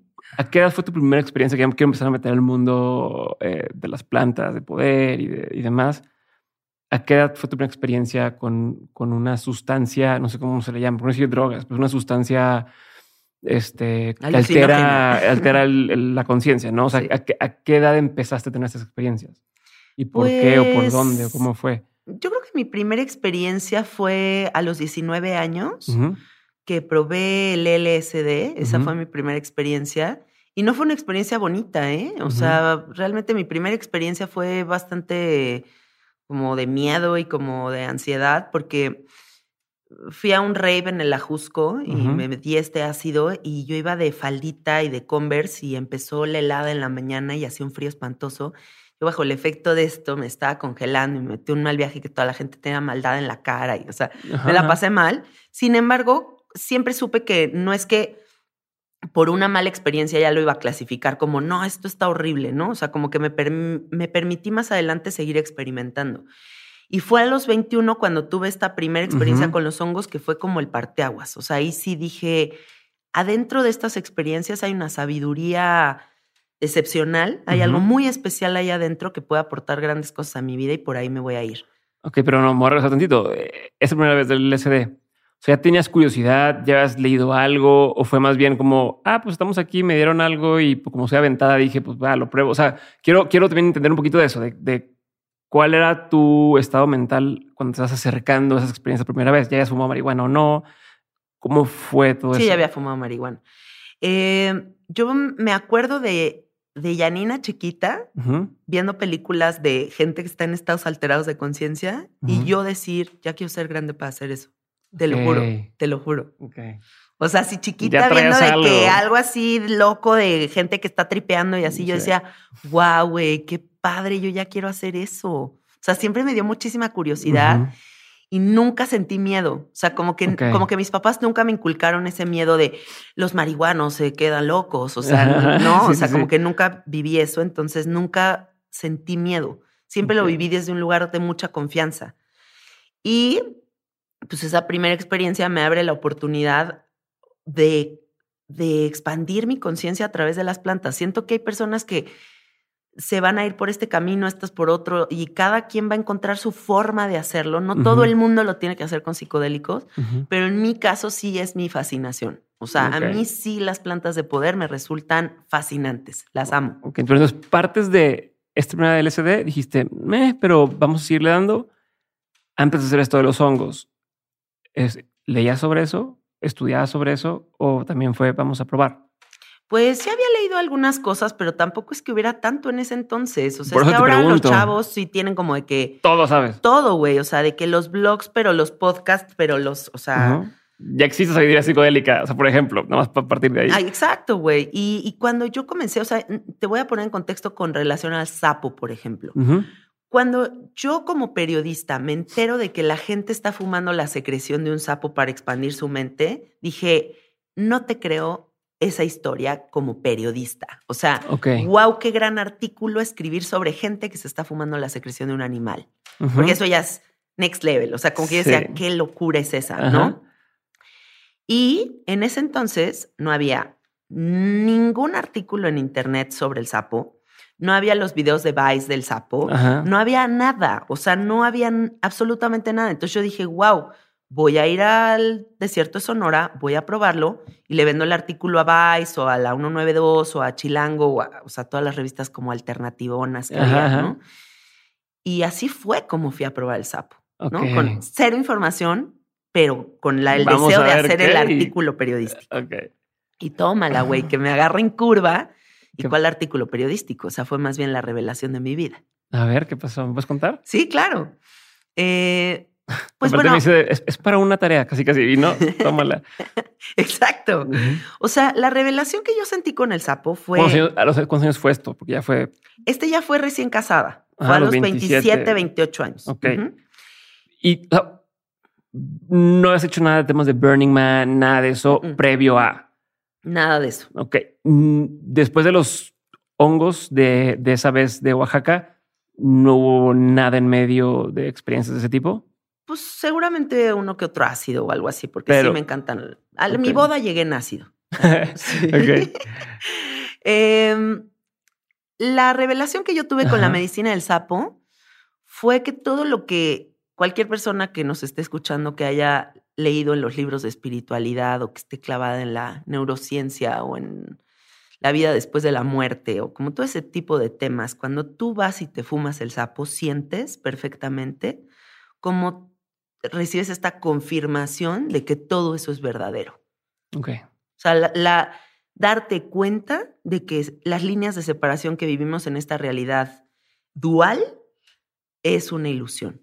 Es una ilusión y que de verdad hay una red energética, mística, abundante, muy sofisticada que está sosteniendo absolutamente todo. Y que es lo que yo comprendo como Dios. Y entonces me sentí integrada en Dios, me sentí integrada en paz, me sentí, me sentí con, con la certeza de que este caminar por esta dimensión es muy momentáneo. Y entonces es como regresar a esta realidad y decir, güey, no mames que estoy desaprovechando el tiempo, o no mames que me estoy haciendo güey en estas cosas, no mames que estas son mis limitantes. O sea, imagínate volverte gigantesco, ponlo así en perspectiva, volverte de este tamaño, unificarte con el universo y de repente regresar aquí y decir, es que un güey me dijo en el Instagram. No, güey, o sea, ya sí, me volteó a feo a alguien. Exacto, ya no tiene ningún tipo de sentido.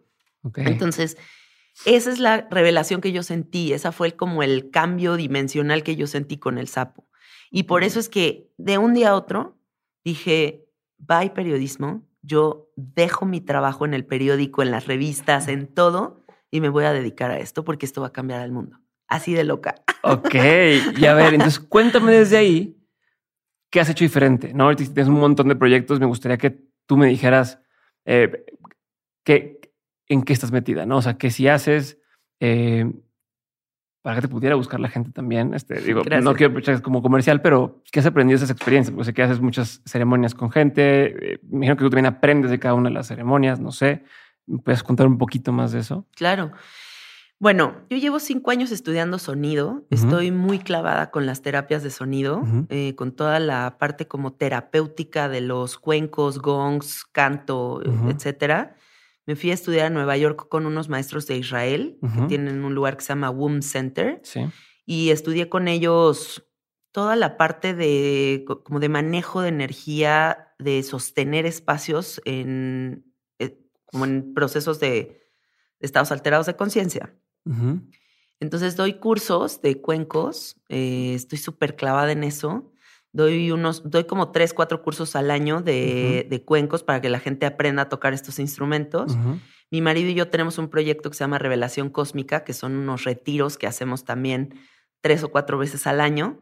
Y son unos retiros en donde hacemos la medicina del sapo y la medicina del cambó, que es una medicina para desintoxicar el cuerpo físico. No es un trance psicodélico, es completamente físico.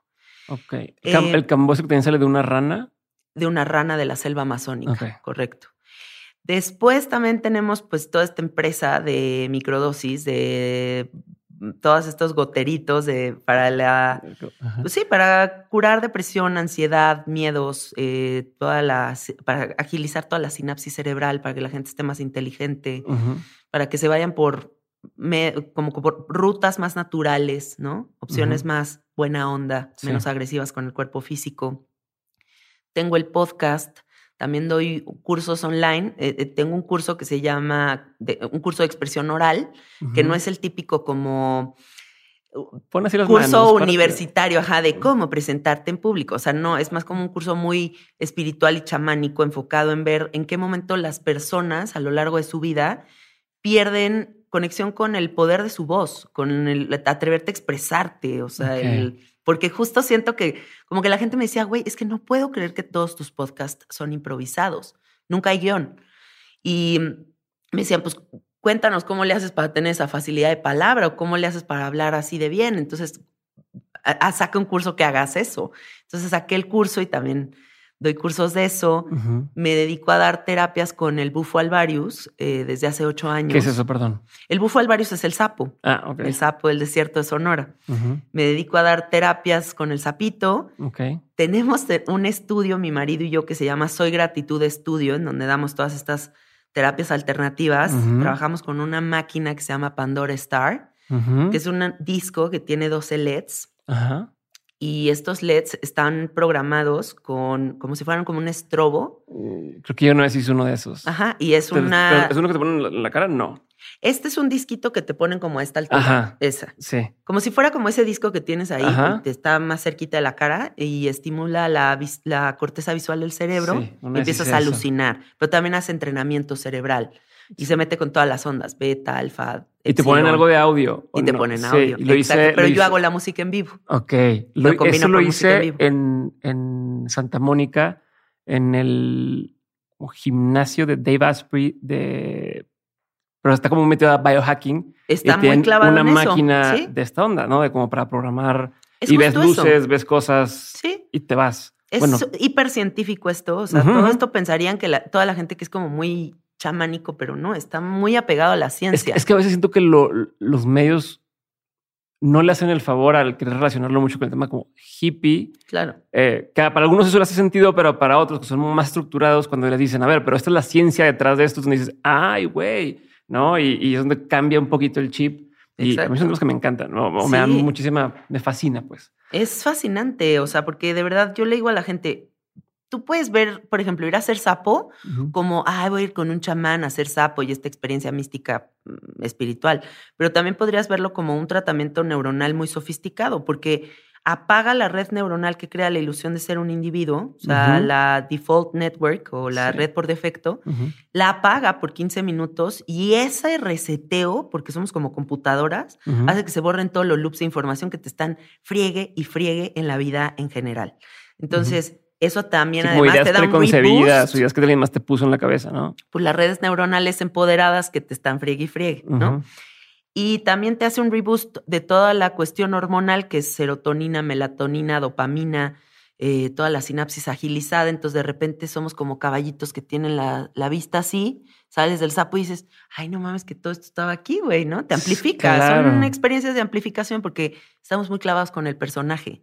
Entonces, salirte tantito del personaje te cambia radicalmente la forma de percibir las cosas. Bueno, tenemos la máquina Pandora. También sé servir cambó, estudié con un canadiense. Te di una temporada de Monterrey para que nos compartas todo eso allá. Órale, sí, claro, yo feliz. Eh, estudié con un terapeuta canadiense, psicoterapeuta, especialista en hipnosis, que vivió con las tribus en la Amazonía y me enseñó a facilitar esta medicina del cambo y también se, lo, se, lo, enseñó a mi marido. Y lo interesante también es que pues somos una familia medicina, o sea, somos mi marido y yo sosteniendo este espacio y como pareja es algo muy padre. Claro. La cantidad de posibilidades que nos vamos encontrando en este camino, ¿no? A ver, pero ¿y cómo vas conectándote con estas nuevas personas, como, esta persona que es que te enseñó a hacer el campo? ¿Cómo, te, cómo llega? no es como este, ah, sígueme en Twitter y pídeme una cita. O sí, o sea, ¿cómo, cómo, cómo empiezas a, conectar con cosas que aparte ni siquiera sabrías que existen? ¿No? ¿Cómo estás enterando que existe? Ah, me enteré que existe esta máquina eh, que te pone, cómo te topas y luego me dices, vaya, pues va a comprar una o la voy a traer. me da mucha curiosidad entender hoy cómo haces eso, cómo navegas este mundo, cómo te educas tú, qué consumes en cuanto a qué medios consumes para aprender estos temas. Eh, que existe que pueda la gente también decir, mm, yo también quiero aprender de eso. Bueno, mira, ¿cómo llegué a eso? Eh, la historia es bonita. Yo mm, estoy muy conectada con una comunidad en Costa Rica que se llama Lecovilla.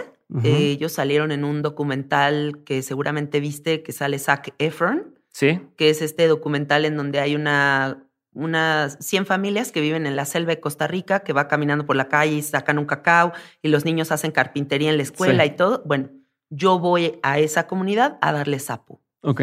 Varias veces al año visito a esta comunidad y, facilito la medicina por allá.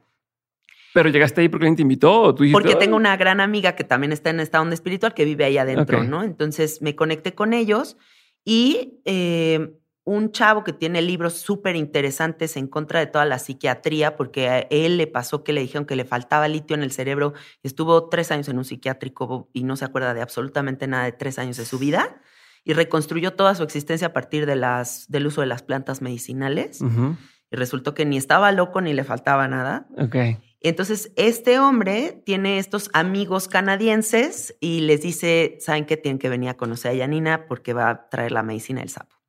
Entonces, yo conozco a todos estos personajazos en la selva de Costa Rica facilitándole la medicina y me dicen, queremos que vengas a Canadá a facilitar la medicina porque está increíble tu trabajo y vente para acá. yo voy a trabajar con ellos allá y me presentan la máquina Pandora Star y me dice, o sea, cuando yo conozco a este hombre eh, dándole la medicina al sapo, regresa el viaje y me dice, tengo que aprender a facilitar esta medicina. O sea, esto es lo más fascinante que me ha pasado en mi vida pero no te lo voy a pedir sin darte nada a cambio. ¿Qué te parece? Si intercambiamos sabiduría, yo te enseño a facilitar Cambó y tú me enseñas a facilitar esta medicina. Entonces le dije, sí, pero vente tú un mes a vivir a mi casa en la Ciudad de México porque yo no voy a venir para acá. Entonces se vino a vivir un mes a mi casa y así fue como intercambiamos sabiduría y él se llevó el sapo y, yo me quedé el cambo. Qué loco, qué loco. Sí. ¿Y, y, cómo le haces para aprender de las cosas que no están tan, tan accesibles? Esa es una de las formas, pero ¿cómo empezaste, por ejemplo? O sea, ¿cómo empezaste a decir, bueno, voy a empezar a facilitar el sapo, voy a empezar a facilitar tal? ¿Dónde te entrenaste? ¿O, no existe y lo fuiste pues, a prueba y error? ¿Cómo ha sido? Eso es, es una parte muy interesante de mi historia porque de verdad todo el mundo piensa que la práctica del bufo alvarius, del sapito, es ancestral. Piensan que es como, ay, la resguardan las tribus de México y, y no es cierto. El sapo se descubrió a partir de un científico que se llama Vittorio Spamer, que empezó a investigar moléculas estructuralmente idénticas a la serotonina. Y se dio cuenta que el 5-meo-DMT es idéntico estructuralmente a la serotonina y dijo, wow, pues esta es la vía para curar a la gente deprimida y ansiosa. Okay. Entonces es bastante contemporáneo el sapo. No hay. A diferencia, por ejemplo, de la ayahuasca. La ayahuasca es ancestral, simísimísima. Es dificilísimo. ¿Cómo, yo digo, cómo descubrieron, o sea, cómo combinaron que la vaina, que la no sé qué, qué tal y la dosis correcta para que. O sea, imagínate la sabiduría que hay en la selva para que descubrieran una fórmula que hay químicos, hay biólogos que no entienden cómo lograron ese entendimiento sin ser de Harvard, ¿no? Ya sabes, que dicen, ¿qué pedo? ¿Cómo llegaron ahí? Y mm, decías del otro que te interrumpí. Entonces, bueno, sí, no te preocupes. El, el sapo no es ancestral. Eh, cuando yo descubro el sapo como periodista, yo creo que había cinco facilitadores en todo el mundo de sapo. Yo me entero de que existe esta medicina y me vuelvo loca de amor por esta medicina y entonces empiezo a hacer toda una investigación periodística alrededor del sapo. Dedico un año en mi vida a fumar sapo con todos los que había y me empiezo a dar cuenta, pues, qué técnicas tienen, eh, qué investigaciones se han hecho, qué se sabe de esta medicina me empiezo a dar cuenta que todo está en pañales, ¿no? O sea, que realmente es bastante nuevo, que tiene un gran potencial la medicina, pero nadie la ha explorado, que está en el borde de la ilegalidad, ilegalidad, porque pues no está tipificada. Entonces, o sea, ¿sabes? Como me empiezo a dar cuenta de todo lo que hay ahí y comienzo a facilitar yo esta medicina cuando estoy estudiando chamanismo ontogónico y herbolaria. Es que esto me, va me podría dar como para cinco horas de conversación. Cada cosa que me mencionas es desmenúzamelas de cuenta, pero sí, ya habrá otras ocasiones. O sea, para nada más como darte un contexto del chamanismo ontogónico, es una mezcla entre el chamanismo mexicano, el hinduismo y el budismo. Ok. Son como las tres fuentes de información más ricas que hay. Entonces, cuando yo estoy estudiando esto, me empiezo a clavar en el sapo y empiezo a facilitárselo a mis mejores amigos. Realmente no era yo, o sea, no era ni la facilitadora, ni la chamana, ni estaba agarrando esa posición, ni nunca me, me imaginé ahí, ¿sabes? O sea, simplemente era más bien como, wow, qué padre poder abrir esta posibilidad para mis amigos. Y un amigo mío que estaba pegado a la cocaína hace, hace sapo y se rehabilita de un día a otro y deja la coca definitivamente. Entonces ahí todavía me surge más interés sobre esta medicina y digo, güey, ¿qué hay aquí que no hemos descubierto? Y entonces yo comienzo a facilitar el sapo a prueba de putazos, o sea, a prueba y error, así. O sea, era como, no sabía la dosificación, no sabía cantidades, no sabía cómo sostener esa energía. El sapo me dio mi novatada mal, o sea, de que de verdad yo presenciaba, se cuenta como el exorcismo de Emily Rose todos los días. O sea, yo decía, estoy completamente loca. O sea, ¿cómo dejé mi trabajo en un periódico y esto y otro? Yo estoy metida en esto, ¿por qué estoy aquí? Pero si lo pienso en retrospectiva, también hay una parte muy mística en toda esta, en toda esta historia en donde no sé por qué hice este salto. O sea, no sé en qué momento me atreví a dejar todo para jalar para acá y no me dio miedo. O sea, porque de verdad nunca me pasó por la mente el qué van a decir mis papás, o estoy recién casada y este hombre se casó con la periodista, pero o eh, de qué voy a vivir. ¿Tu esposo qué hacía en ese entonces? Mi esposo es cineasta. Ok. Y se dedicaba a hacer películas y comerciales. Y yo periodista, entonces pues muy pues, afines, los dos estudiamos comunicación, así, ¿no? Y de repente yo un día despierto y le digo, güey, ya no voy a ser periodista, me voy a dedicar al sapo. Y Alfredo, en vez de decirme, estás completamente loca, me dice, güey, hazlo. Siempre has tenido un don muy cabrón con la gente, hazlo. Y dije, sí. Y me lancé al vacío y empecé con el sapo. Qué chingón. A ver, vamos a, denunciar un poquito de cosas por el bien de el entendimiento de todos nosotros. Claro. Porque sí te voy a pedir que hagamos otro episodio para irnos así como cada una de las cosas y desmenuzarla, pero vamos a mantener ahorita un poquito general. este, y la primera pregunta va a ser, por ejemplo, eh, ¿qué es lo que se entiende mal ahorita sobre las plantas de poder, sobre los hongos, sobre los psicodélicos, eh, sobre los alucinógenos? O sea, ¿qué?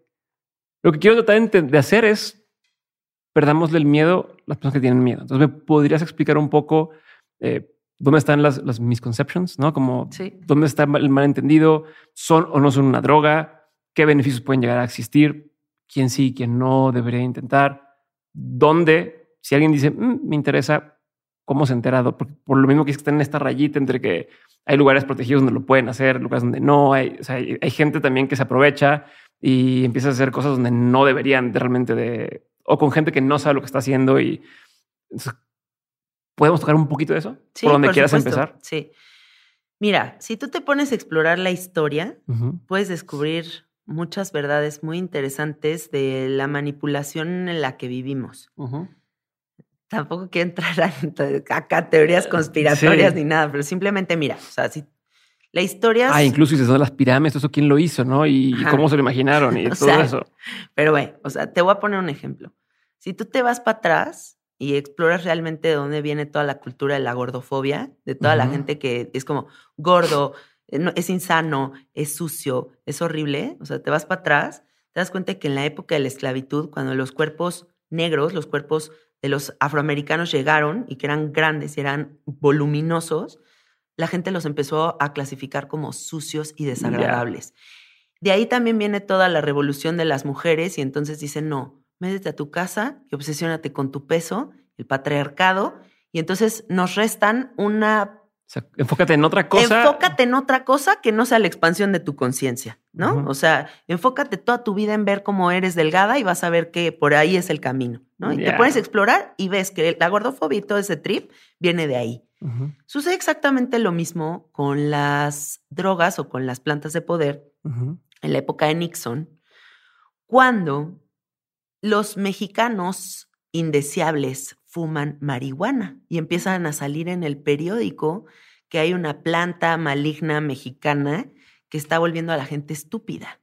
Y en ese entonces empieza también la el movimiento contracultural de los 70, cuando está Vietnam sucediendo y cuando la gente se empieza a salir del huacal, güey. Sí. Y en vez de decir, quiero ser padre de familia y quiero ser un ser convencional y quiero estar dentro del sistema, la gente empieza a decir, no, güey, qué hueva. O sea, no me quiero casar, no me quiero reproducir, no quiero ir a una oficina, no me quiero cortar el pelo, como ves. Y entonces Nixon dice, no, no mames, en este momento ponemos a todas las plantas y todas las medicinas en, el mismo cajón de ilegal, prohibido, y vamos a lanzar una serie de comerciales que las pueden buscar en YouTube, unos comerciales de que las drogas son malas y te quedas loco y gente así con una camisa de fuerza que no, me fumé un churro y así me quedé. y de verdad hay una publicidad setentera muy cagada de todo lo que, si viste Have a Good Trip, hacen una burla a esos comerciales, ¿no? Y entonces empiezan como toda esta campaña para meterle a la gente el miedo de que todas estas plantas son lo peor que existe.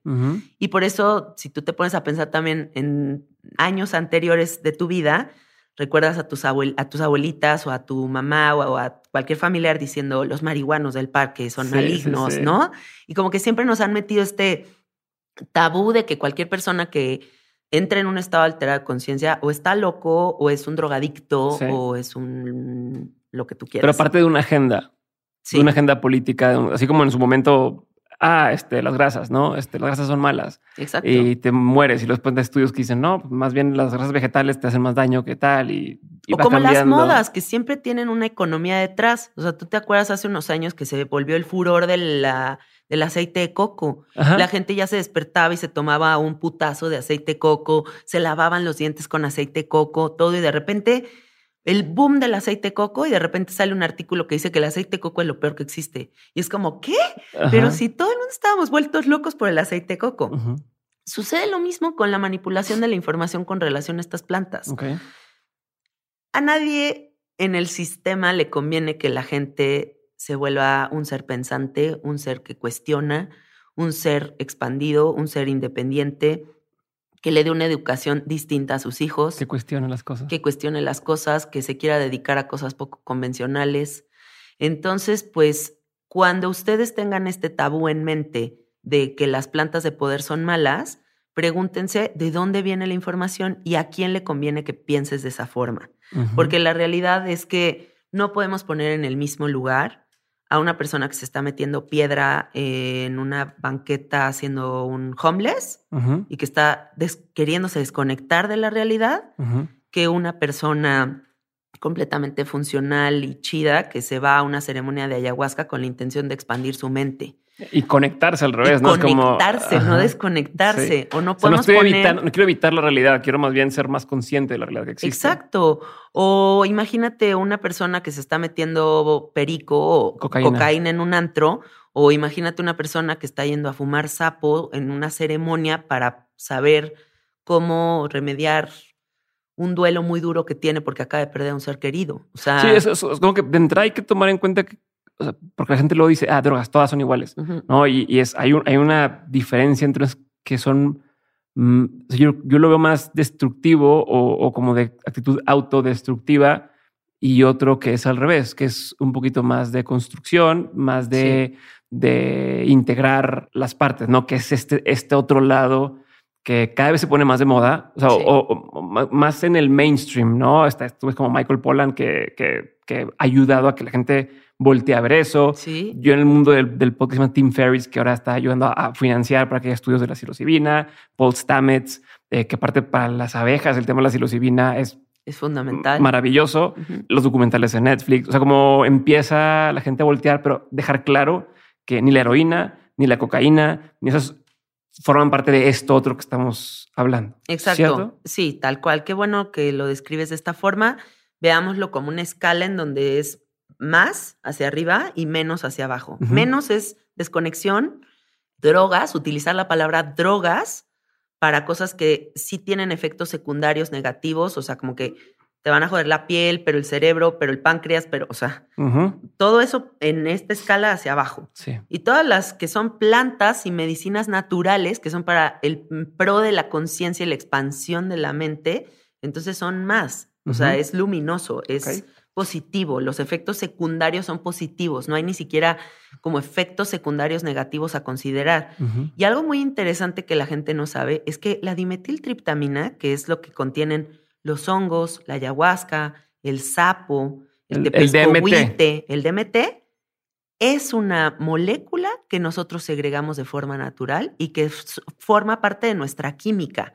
Entonces, ni siquiera introduces al cuerpo físico algo ajeno al cuerpo físico. Ok. O sea, el cuerpo más bien dice como, ah, ¿qué onda molécula? Volviste, bienvenida. Ok. ¿No? Eso es bien importante, considerar que sí es natural. O sea, dentro del mundo de la naturaleza hay muchas opciones para expandir la conciencia sin efectos secundarios. Y los psicodélicos también hay miles de estudios científicos que demuestran que no causan adicción. Aparte. ¿Por qué no pueden causar adicción? Porque son los putazos de verdad tan cabrones que no es que tú vas a voltear y decir, ah, me echo un sapito, ay, mañana otro. O sea, no, es tal el shock y es tal la enseñanza que dices, no, me va a llevar un tiempo integrar todo lo que acabo de aprender. Ok.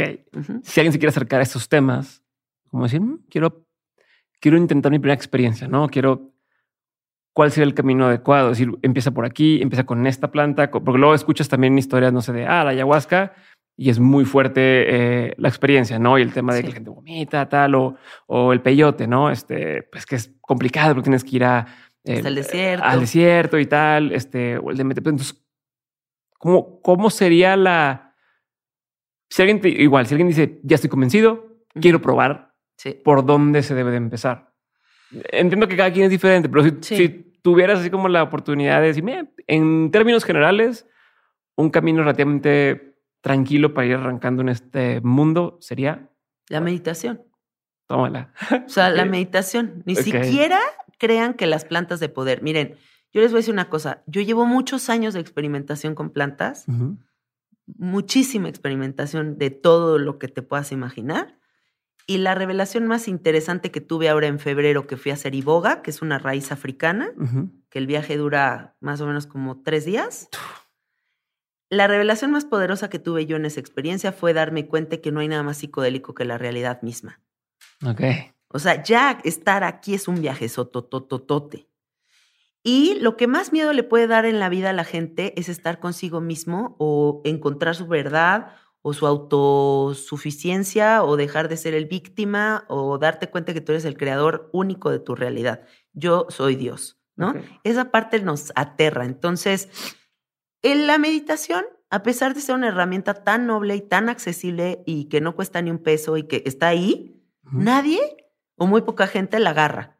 ¿Por qué? Porque conciliar y estar contigo y observarte es algo que decimos, no, qué horror. Pues es como el ejercicio, que no, yo no más pone cuadritos, no quiero tener que trabajar para hacerlo, no, tengo que dedicarle tiempo. Ajá, quiero amanecer y ya estar buenísima, pero no me le quiero chingar.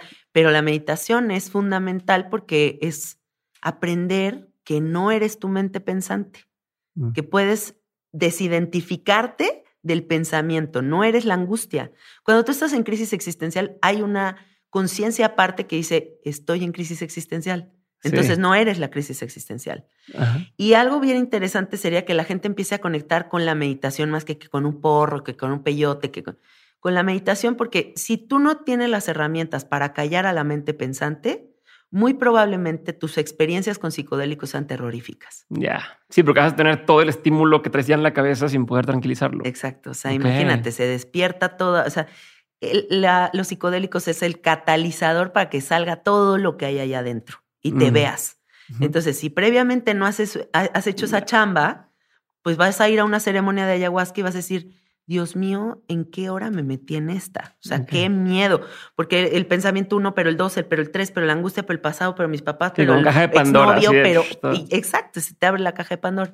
La, herramienta es la meditación. Esa es la, la base de cualquier práctica espiritual. Ok, me gusta, me gusta. ¿Cómo se debe meditar?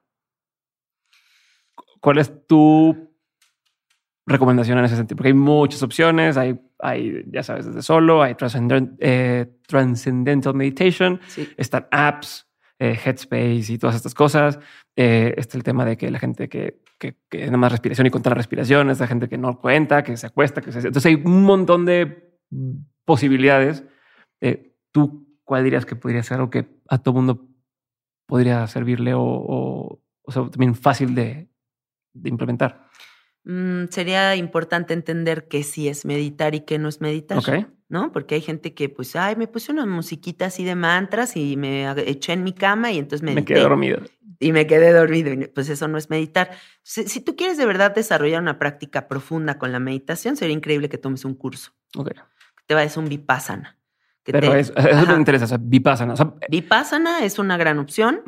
Es como la meditación más pura de todas, porque lo que te enseña es a conciliar con el silencio. O sea, dicen que si tú quieres llegar a un grado de neutralidad absoluto, entonces no tiene que haber una voz que te dice, ahora vas a sentir esto, ahora vas a hacer el otro. Piensa en tal cosa. No, ni tampoco debería de haber un cuenquito sonando, ni, o sea, nada que te distraiga. O sea, la meditación más pura de todas es el conciliar con la respiración y con la quietud.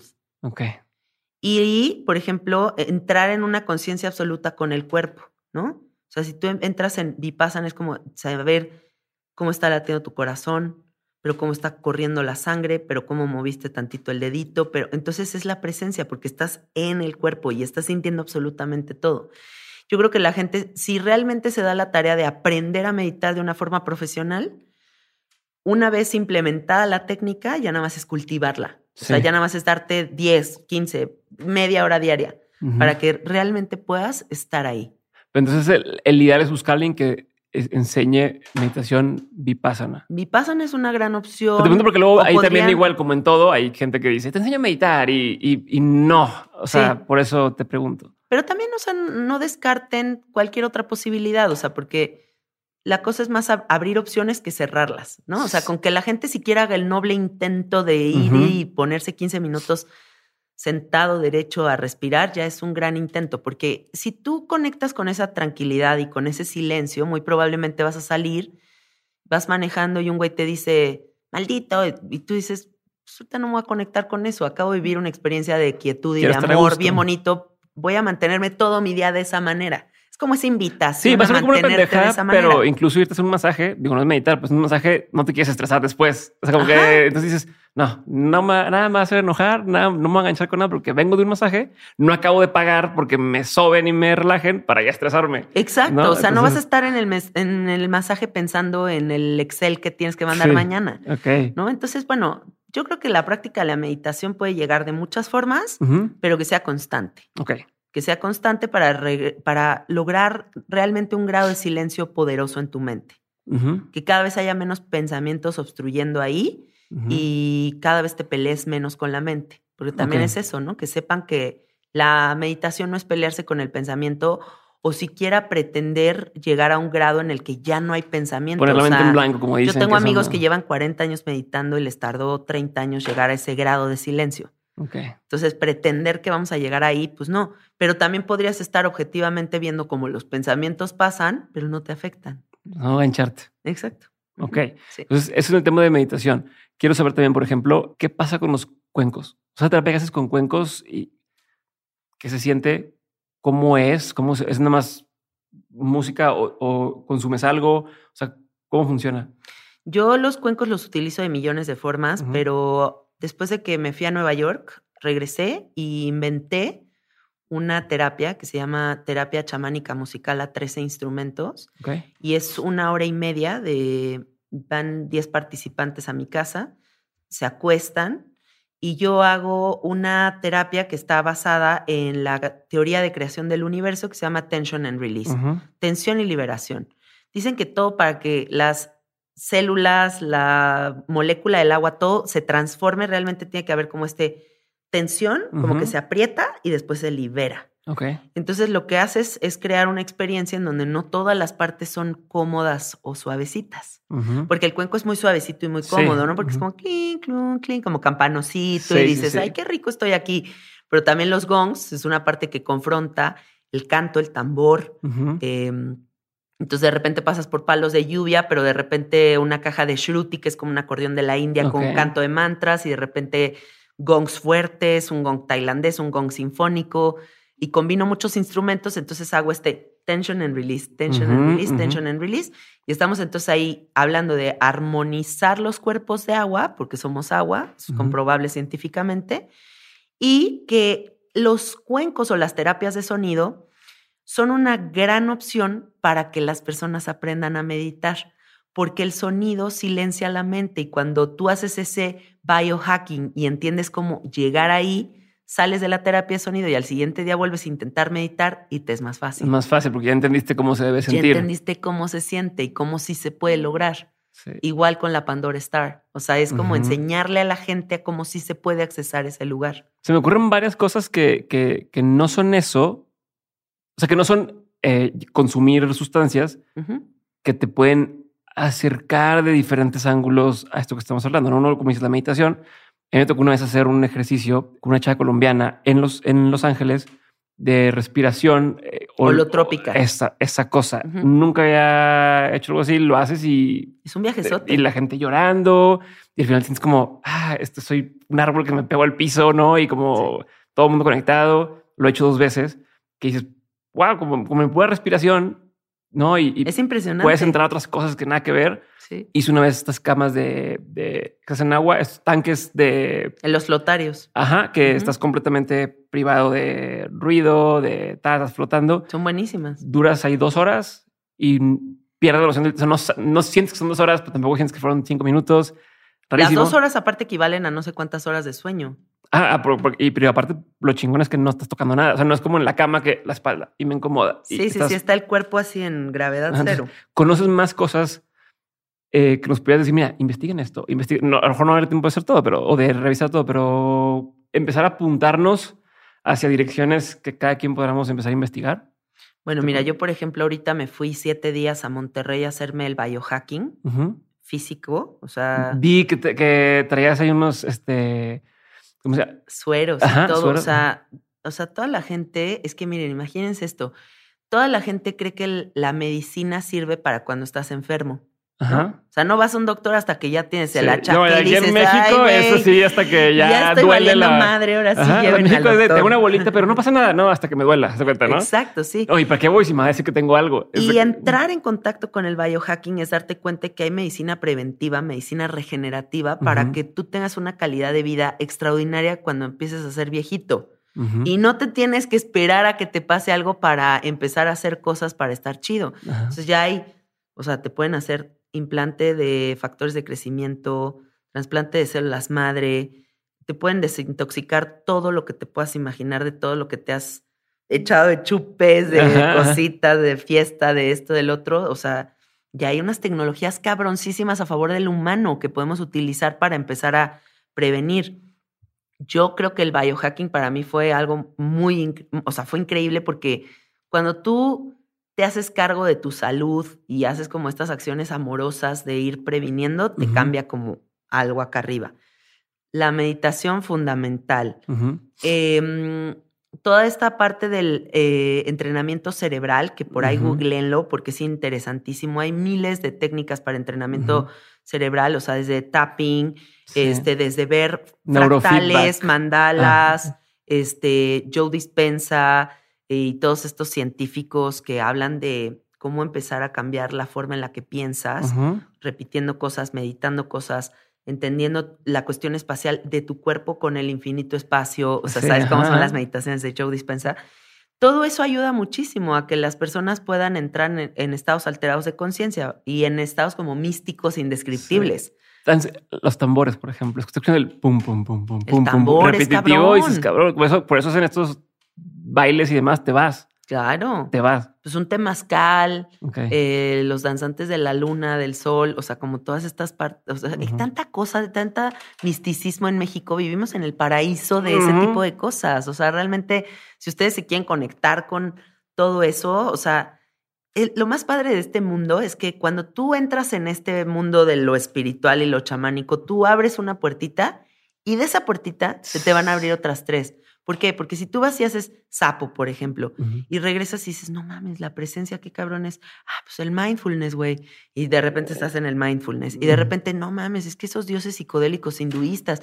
Ah, pero no son dioses, esas son energías. Entonces yo me puedo conectar con estas energías. Y entonces, y eso, o sea, una cosita te abre 20. Y cuando estás sediento de ese conocimiento, no paras. Entonces, así es como vas descubriendo y así es debería como haber como una especie de, así como hay licenciatura en tal, un rally. Que existiera, no, que existiera una carrera donde pudieras decir, ok, semestre uno vamos a estudiar eh, plantas medicinales de India. Este, Otro vamos a tema de música y diferentes, ¿no? Como todo este tema alternativo que, pues no, ¿cómo, cómo te enteras sin... O gente como tú que nos empieza a decirme, oigan, existe este menú de situaciones que se pueden usar y cada quien puede investigar. Y entonces me lleva a preguntar cómo le haces para no abrumarte también con tanta opción que existe. O sea, ¿no? Como que al rato ya te conviertes en este junkie de estar buscando nada más otra cosa, otra cosa, otra cosa y ya perdiste la esencia de trabajar en mí y ya estás nada más viendo la novedad. Entonces, ¿cuál sería ahí la recomendación o, cómo evito? Amo esta pregunta porque sí también creo que hay que reconocer que así como se está haciendo muchísimo dinero en la industria farmacéutica, también se está haciendo un chingo de dinero en la industria espiritual chamánica. ¿no? Entonces, ahorita hay mucha gente que está deseosa de que le digan qué hacer. Por favor, díganme qué hacer, por dónde, sáquenme del hoyo, ¿no? Entonces, pues, ¿qué? Consumo esto. y gente con lana, que es, ¿en qué, en qué, pago para que me Sí, que dicen, este, pues que la terapia del águila voladora, ah, pues del águila voladora, que el temazcal, pero con cacao, pero con la planta de que viene del putumayo, ah, ah. pues muy bien, que, o sea, y la gente está consumiendo absolutamente todo, pero al final, que no se nos olvide, que no se nos olvide, por favor, que la experiencia que venimos a tener aquí es la 3D. O sea, aquí estamos en la tercera dimensión, siendo humanos, teniendo errores, cagándola, pero aprendo un chingo, pero otra vez la vuelvo a cagar y otra vez voy para atrás y otra vez avanzo y estoy en este ir y venir en donde no puedo pretender alcanzar grados elevados de perfección o inventarme ideas en mi mente sobre la perfección o o ya discriminar lo que no es espiritual, porque yo ya también aprendí algo muy sofisticado y tú no lo sabes, ¿no? Y que el ego espiritual también es peligrosísimo. El, el, snob hippie, ¿no? está heavy, está heavy, está sucediendo, hay que reconocerlo. Entonces, todos venimos aquí a vivir no eres iluminado como yo, ¿no? Ajá, o sea, yo ya sé algo que tú no sabes, ¿no? Y eso está cabrón. Yo creo que hay que reconocer que venimos a vivir nuestra propia maestría y que todas esas vías a lo que nos llevan es a la conclusión de todas las respuestas están dentro de ti, güey. No es el chamán número 838, ni es la terapia 9900, ni, o sea, no. Es que tú te des cuenta de que estás teniendo la experiencia de ser tú y que eso debería de resultarte fascinante con todo lo que conlleva. Ok. ¿No? Entonces ya también poco, ¿cómo dice ese dicho? Poco aprieta el que mucho abarca. Ajá, sí, de mucho barca poco aprieta. O algo así. Sí, sí, sí, sí, O sea, como esta parte donde si de verdad te estás tan haciendo tanta cosa, ya al final ya no sabes ni por dónde jalar, ni cómo integrarlo. Aquí hay una palabra bien importante en todo el mundo de la psicodelia, que es la parte de la integración. O sea, cómo todo esto fantástico, místico, maravilloso que me acaba de enseñar la planta, lo bajo acá.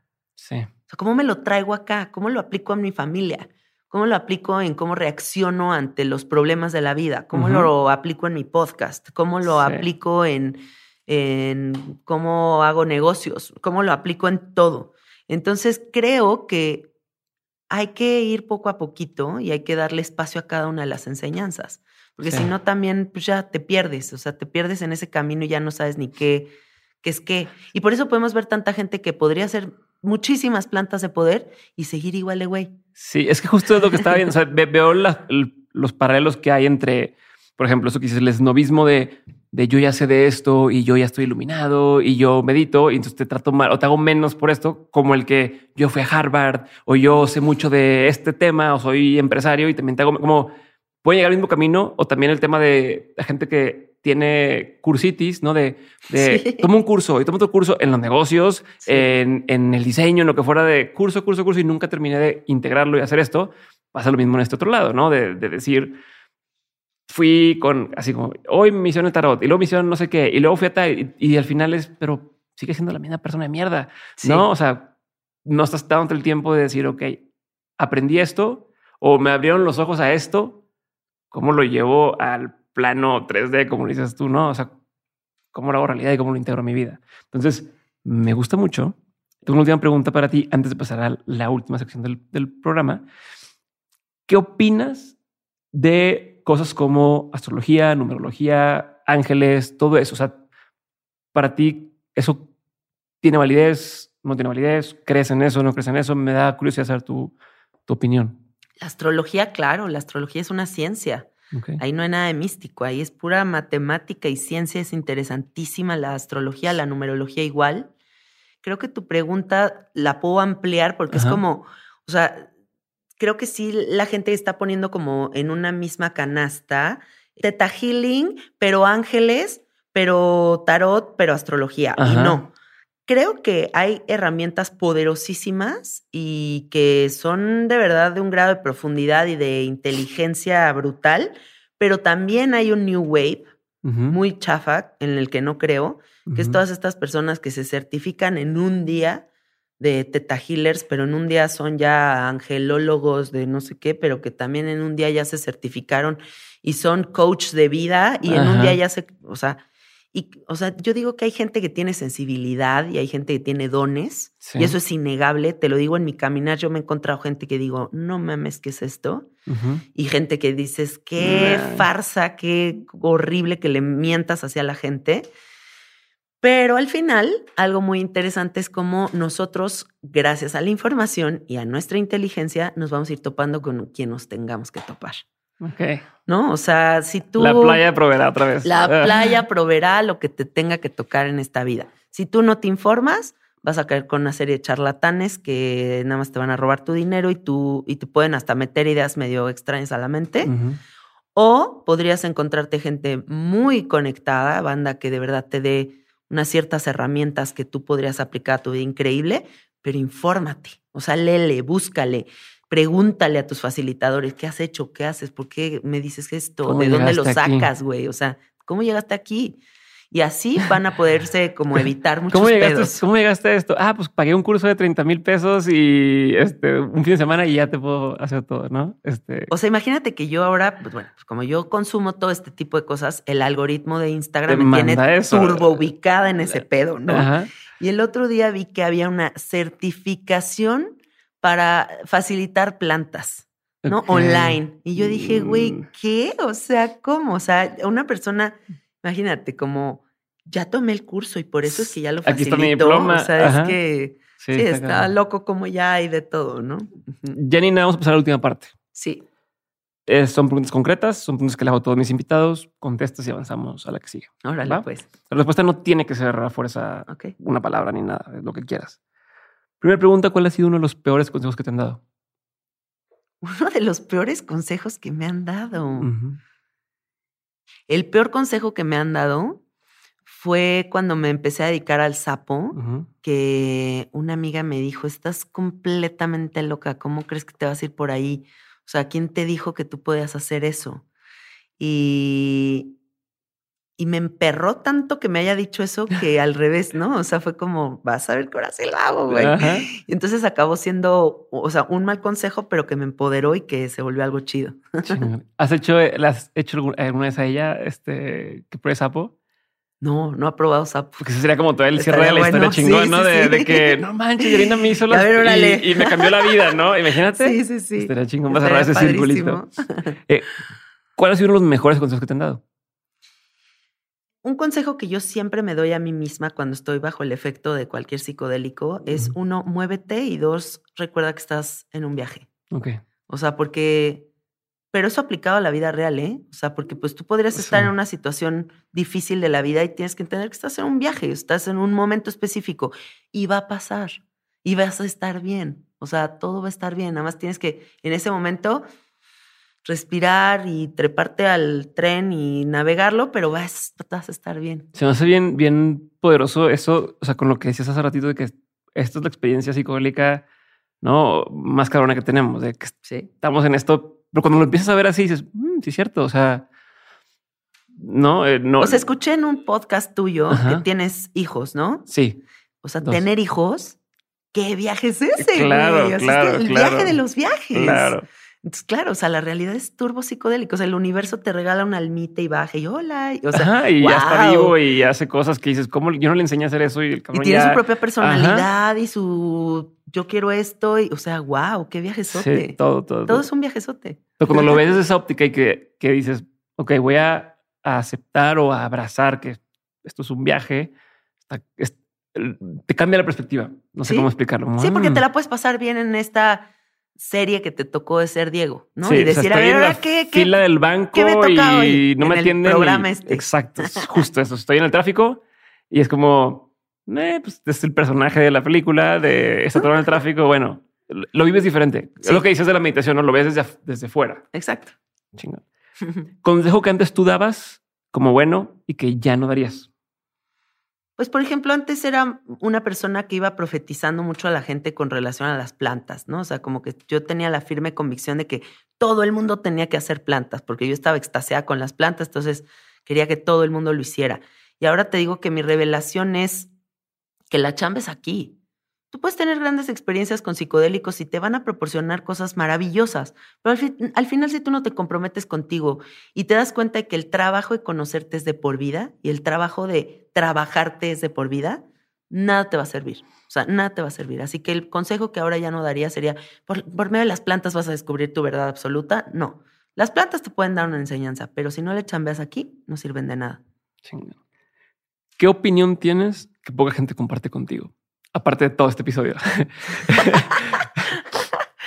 ¿Qué opinión? A ver, otra vez dímela. Una opinión no muy popular que tengas. ¿Qué opinión tienes que poca gente comparte contigo?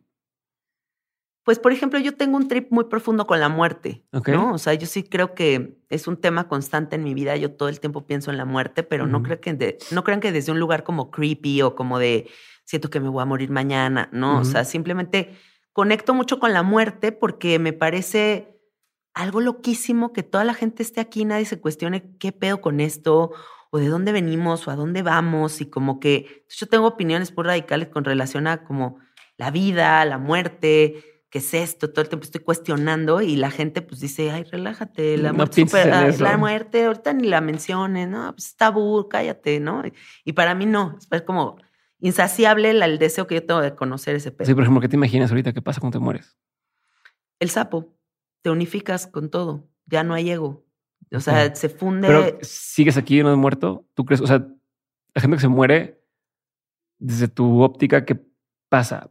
¿Sigue, o sea, sigue cierta conciencia como aquí está y, como el sapo que dices, ok, no estoy, pero sí? O, no, no, no. Eh, eh, cuando tú mueres, y eso está comprobado científicamente, eh, segregas los niveles más cabrones de dimetiltriptamina de, de tu vida y entonces debe de ser como el inicio de, la muerte, debe ser como el viaje del sapo, en donde se apaga la red neuronal que crea la ilusión de ser un individuo para, para experimentarte en todo.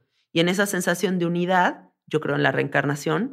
Entonces creo que lo que va a pasar es que vas voy a llegar ahí y si yo ya hice mi trabajo previo para saber trascender mi espíritu, voy a poder ya integrarme en todo y ser energía. Y si no. Y si no, voy a tener que regresar para aprender más, porque también el apego y varias cosas en ese proceso te, te hacen bajar de nuevo. Eso es lo que yo siento que va a pasar. Chingán. Sí. Eh, ¿Qué es algo que la gente no sabe de ti y que si supiera le sorprendería? Ay, pues yo creo que la gente me idealiza mucho como en esta parte, como, ay, es la facilitadora, entonces eh, y es la persona que está en el camino espiritual y es la mujer esta del podcast. Entonces toda la gente cree que soy como perfecta, que no me enojo, que no tengo pedos. Eh, Quedas flotando. Que soy vegana, que no tomo alcohol, ¿no? Así como que me ponen como en un, como en un lugar muy perfecto. Y la verdad es que no, o sea, soy la persona más normal del mundo, o sea, tengo pedos, eh, tengo genio, de repente soy súper geniuda, eh, berrinchuda, como animales, eh, me echo mis drinks, o sea, como que siento que soy muy humana y soy muy, pues, esta persona que la caga. Chingón. Sí. ¿Qué te da mucho curiosidad hoy en día? Hoy en día me da muchísima curiosidad una medicina que se llama yopo, que es una, una semillita. ¿Cómo se escribe? Y-O-P-O.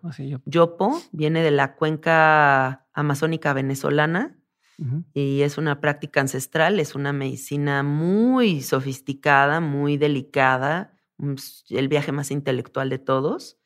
No lo he probado, es el único psicodélico que me falta por probar y tengo muchísimo interés en probarlo, pero no sé cuándo tenga el valor de hacerlo. Ok, o sea, ¿es porque te da miedito? Sí, sí me da miedito. Por, porque, ¿qué se supone que pasa? O sea, ¿cómo es el...? Pues es que, ya dicen que es como la revelación de revelaciones y más o menos dura como cuatro horas el viaje. Entonces, dicen que, o sea, que puede ser como más o menos como un sapo, pero de cuatro horas. Pero imagínate que el sapo dura 15 minutos. Ok. ¿Y es una semilla, dices? Es una semilla que se tritura y tú la inhalas. Ok. Sí, y me da muchísima curiosidad. Entonces, estoy como interesada en eso tengo mucho interés en eso. Y ahorita también estoy muy interesada en sacar el próximo año toda mi plataforma online para dar ya todos mis cursos y como varias cosas así, como para que la gente las tenga ahí muy a la mano. Me quiero volver 100% generadora de contenidos. O sea, como que voy por, ahí y que ya más bien toda la parte ceremonial y así la haga como por gusto y a personas muy específicas y dar ese giro para el próximo año. A ver qué tal. Libro, película, documental, serie o cualquier pieza artística que haya marcado un antes y después en tu vida. No que les recomiendo leer esto, no, que tú digas, esto hizo una diferencia en, mi forma de pensar, mi forma de ser o mi camino. Para mí, Jodorowsky fue el parteaguas de mi vida. Cuando yo estudiaba ciencias de la comunicación, empecé a ver sus películas y Santa Sangre y La Montaña Sagrada para mí fue como, wow, ¿qué es esto? el libro de psicomagia de Jodorowsky, o sea, me voló la cabeza. Siempre ha sido un hombre con una mentalidad muy radical, muy visionaria, muy propositiva, que creo que la gente joven que no lo conozca debería de buscarlo, porque de verdad tiene cosas interesantísimas que ofrecer. Y sí creo que Jodorowsky marcó, marcó un parteaguas en mi vida. Ok, perfecto. ¿Qué es algo que la gente tiende a decir y que cada que lo escuchas es como, ah, no mames, this es bullshit? Mm, qué buenas preguntas, ¿eh? Pues bullshit que todo el tiempo estés bien, ¿no? Bullshit que te sientes perfecto, bullshit que, que creas que solamente hay una verdad en el universo. O como esta parte como muy, no sé, como de personaje construido donde la gente dice como, la gente que cree que sabe todo, ¿no? O sea, a mí me parece que lo más honesto que puedes hacer en esta vida es decir, no tengo ni idea de nada. Entonces, toda la banda que va como ahí profetizando y creyendo que sabe todo, digo, ay, no, por favor. Perfecto. Si pudieras saber la verdad absoluta a cualquier pregunta, ¿qué pregunta te gustaría hacer? wow, a ver otra vez. o sea, si, pudieras hacer una pregunta y que te van a decir la verdad absoluta a esa pregunta, ¿no? De lo que quieras, del universo, de la vida, de las personas, ¿qué pregunta quisieras hacer? Uy, pues definitivamente qué es la muerte. O sea, sí, sí, sí, inmediatamente preguntaría, eh, bueno, me gustaría que Dios me respondiera esa pregunta y me dijera, ¿qué pedo con esto? O sea, ¿de qué se trata esta dimensión y toda esta configuración? Y, o sea, ¿por qué hay gente que tiene una vida tan difícil y gente que tiene una vida tan luminosa y de qué se trata todo este desbalance? O sea, ¿qué pedo? Me vuela la cabeza la vida, ¿sabes? Ahorita que mencionaste eso, no es una de las preguntas que tenía aquí, pero no sé si va a ser una pregunta ni siquiera que aplique. Ajá. Pero tú, ¿qué relación crees que tienen los animales y las plantas con nosotros? En el sentido de sienten las plantas, no sienten, saben que existimos, no saben que no, como a lo mejor es una pregunta muy fumada para alguien, pero no sé si tú la tomas así o si me entiendes por dónde voy. Sí. De, de nos entienden, nos entienden, eh, no, porque hay gente, he escuchado estudios de, de, cómo las plantas sí se comunican de cierta forma y sí sienten, pero no sabemos todavía cómo descifrarlo al 100. Es como, quiero saber tu postura en general de esta temática. Mira, yo soy doña planta. O sea, mi casa está, parece una selva, está llena de plantas, tengo tres gatos. ¿Ropa, tres flores? Sí, yo todo, todo, plantitas, florecitas. Y cuando me voy de viaje, aunque mi marido o la señora que me ayuda en mi casa las rieguen, igual que yo las riego, se ponen todas tristes y les pasan cosas, o sea, pierden sus flores o se les caen un pedazo de hojas o así. Y es que de verdad Dicen que las plantas son celosas porque sienten tu presencia, tu cariño, la atención sobre todo. O sea, la relación con las plantas se desarrolla a partir de la observación. Si tu planta está verde clara, pues te estás sobrehidratando. Si se le están cayendo hojas, no le está faltando aire. Si, o sea, si te le estás, estás neceando y estás poniendo una planta de sol en sombra, sí, o sea, así. Entonces creo que pensando de una forma muy egocéntrica, me gusta pensar que las plantas y los animales son un regalo divino para el humano. O sea, porque la conexión que yo siento con mis mascotas, que un ser nazca para compartir toda su vida conmigo, es fascinante, muy místico. Un gatito que está ahí, peluchito, ahí en tu casa, miau, miau, miau, toda tu vida. O sea, ¿qué trip es ese? Y las plantas, pues obviamente son una entidad súper sofisticada, porque, o sea, imagínate una. A mí un día me tiraron un árbol afuera de mi casa y rescaté el tronco y le empecé a hablar todos los días al tronco y le toqué cuencos al tronco y del tronco volvió a salir el árbol. Pero de un pedazo de madera que todas mis amigas me dijeron, Janina, o sea, no, es una semilla que dices, bueno, o, sea, el palo. Así me dijeron, olvídalo, no se va a dar. Y yo, güey, de que lo logro, lo logro. Y lo logré. Entonces, hasta en un pedazo de madera que pensaríamos que está muerto, hay información, hay vida, hay abundancia. Sí.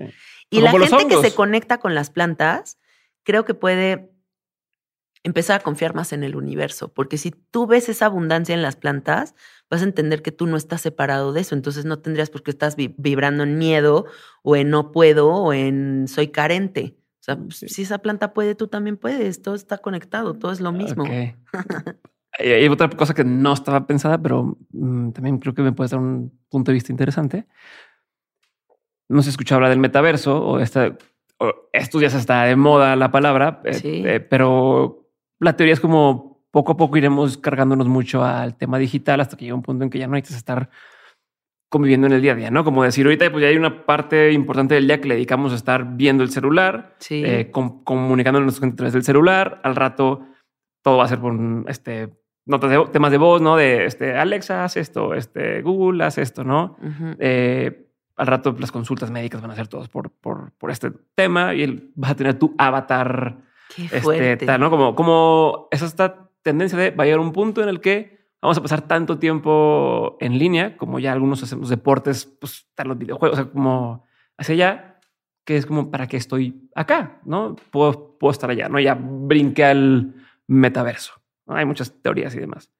¿Tú qué opinas? ¿Crees que hacia allá van las cosas o crees que vamos a, a ver cómo, como todo este movimiento de péndulo, ¿no? De parece que va por ahí y luego chingan a su madre, todos queremos vivir en el, en el mundo real o has pensado siquiera en esos temas o ni siquiera lo, lo... No, claro que los pienso, claro que los pienso. Mira, ahorita en la pandemia creo que se hizo muy claro las personas que conectaron con el miedo y que se desconectaron de, la, de los otros humanos, de la convivencia, de salir, de confiar, eh, porque están en el viaje de la pandemia, ¿no? Están en el viaje de la pandemia y han pasado ya casi dos años y siguen en el trip de eh, no voy a convivir ya con otro humano, ya no saludo de beso, ya no puedo salir a una fiesta o no puedo ir a un restaurante porque el mesero y entonces, o sea, y ahí ya se marcó una línea de separación muy dura de la gente que va a confiar y la gente que va ya a estar en ese trip. Segundo, pues se desarrolló todo lo digital por el encierro, ¿no? Entonces ahora toda la gente puede tomar cursos online, pero convivir online, pero hacer eh, conversaciones de Zoom. Juntas de trabajo. Juntas de trabajo, ya hay oficinas que todo es online, ¿no? O sea, al final como que siento que sí, todo se volvió muy online.